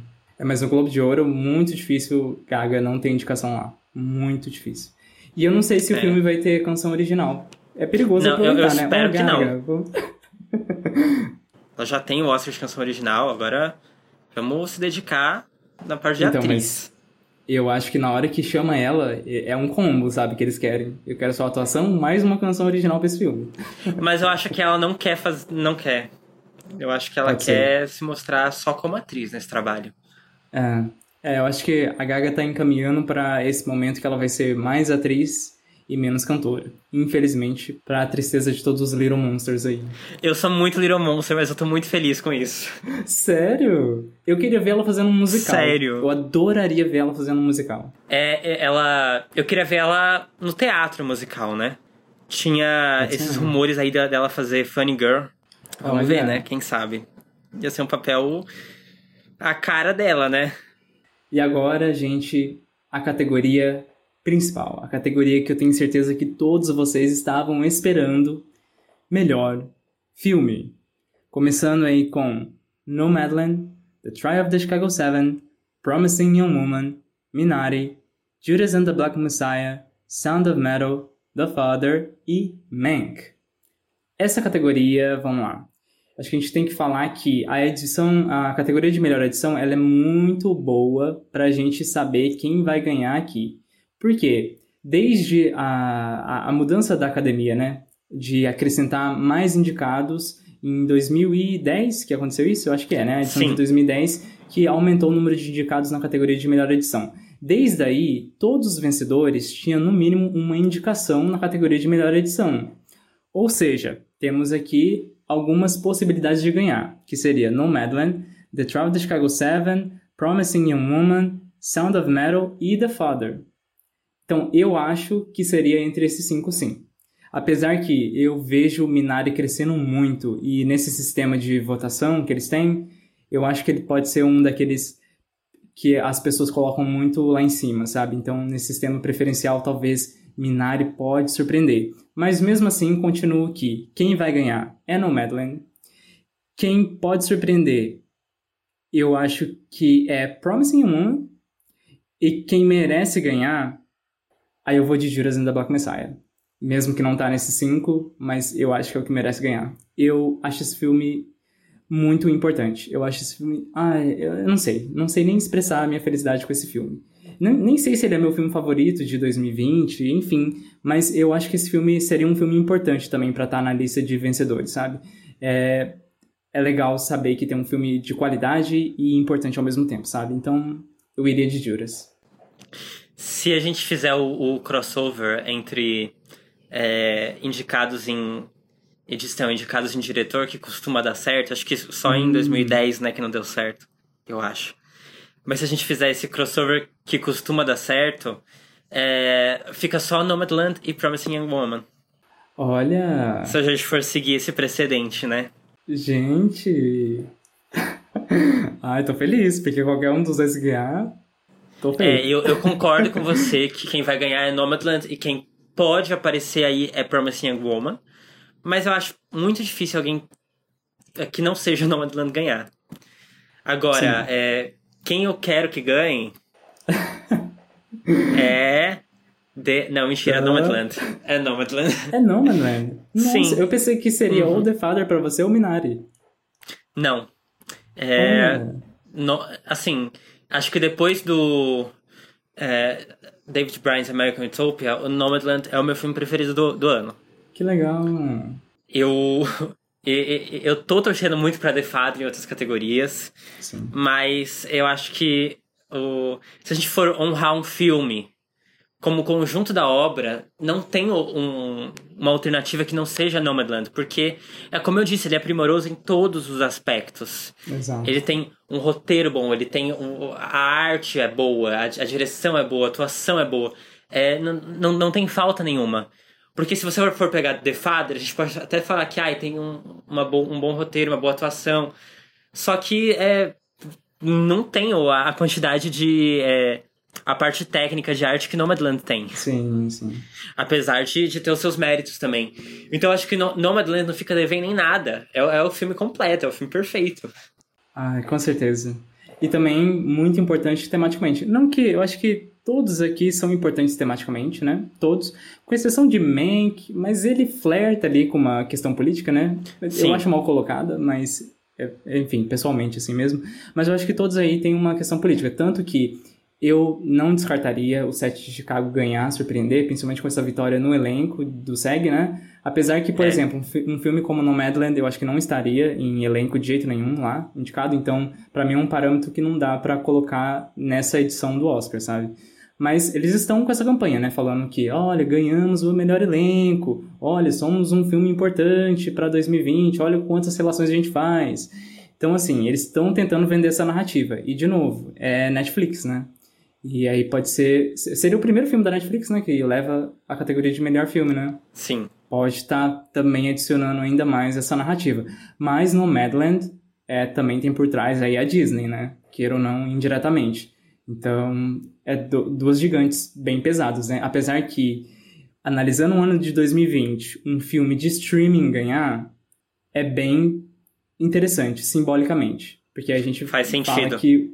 Porque a gente mostra que, olha, os filmes de streaming foi, entre aspas, o que salvou o cinema. Mas, ao mesmo tempo, esse, esse filme será que precisa ser o set de Chicago? Essa é a minha Uhum. questão, né? Ti- Tipo, se a gente fosse nessa lógica, eu preferia dar pra Sound of Metal, que também, Eu é também. uma plataforma de streaming, sabe? Com certeza. Então, não sei. E Sound of Metal tá, tá, na, tá indicado né, na categoria de melhor edição. Então, daria aí um check nessa, nessa questão. É, se a gente for pensar é, nesse critério de distribuidor, eu acho que Promising Young Woman seria o mais frágil aí nesse quesito, Sim, né? sim. Mas Promising Young Woman, eu acho que vai ser aquele filme muito divisivo. Pode ser que ele tenha Sim. muitos número uns, Pode ser que ele tenha muitos número 8. mas pode ser que aconteça de ter muito mais número um do que número 8 e aí vence, sabe? Nessa lógica aí da academia. Por isso que eu sinto que talvez Promising Young pode surpreender. Não sei. Porque também eu acho que é o filme que mais conversa com um público maior, né?